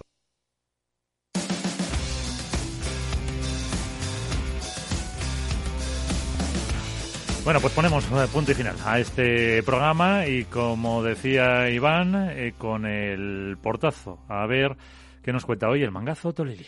En Facebook, en Twitter o por Instagram. Suelo hablar de aquello que no sé. Hola, soy el mangazo Tolili y no me gusta el pádel. De nuevo, la nada absoluta, en espera de que empiece la competición y el salseo, en especial la primera volada del año, que es uno de los momentos cumbre y que más disfruto personalmente en toda la temporada. En este sentido, ha salido el calendario del World del Tour de esta temporada. Destacamos un mes de septiembre muy cargado. Veremos si los veteranos y sus piernas lo aguantan, aunque esto tampoco es que sea picar piedra. Y que no se empieza a jugar hasta abril. Y esto nos lleva a pensar, ¿son los jugadores funcionarios? Trabajan menos que un profesor de educación física en un colegio público, pegan menos porrazos laborales que un ministro de Podemos, luego que si vienen los impagos. La Federación Internacional de Padel, FIP, hizo un torneo en Murriana con aparente buena pinta. Y Gadea perdió primera ronda. Es como la imagen esa de darse al salir corriendo de una tienda con el cristal de escaparate, pero en bucle. Y sin delinquir, claro. Un ciclón en la pista. Un titán. Y como no hay muchas más cosas que hacer, ni que ver, ni que comentar en el mundo del pádel, estoy haciendo un riguroso estudio sobre los entrenamientos de los jugadores en pretemporada, para ver luego sus respuestas en la pista cuando empiece la competición. Los que entrenan poco, los que entrenan nada, los que empezaron antes, los que aún no han empezado, y los viajes barra mangazo de Lebron. Publicaré los resultados nunca, para que podáis acceder a ellos y sacar vuestras propias conclusiones. Y hoy, para acabar, lo hacemos serios. Pau Donés, un grande. Gracias. Buenas noches.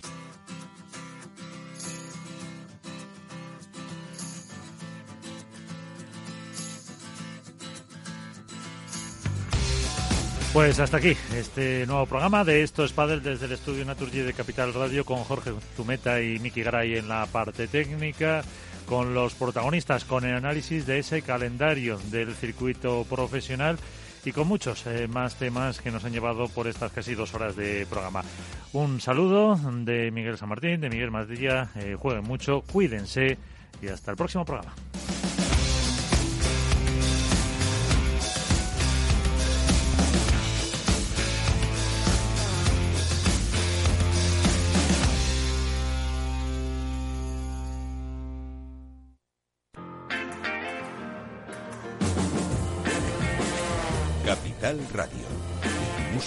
Y mercados.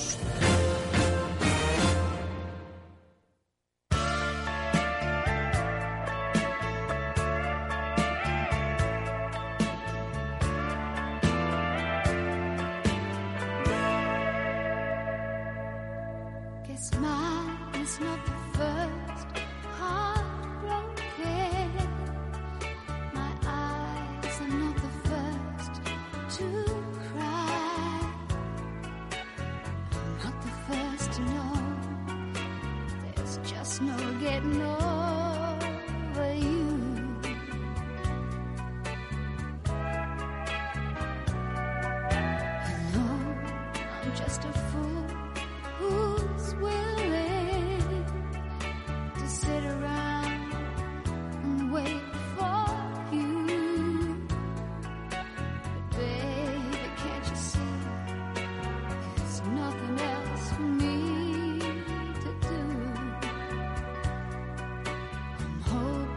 sleep.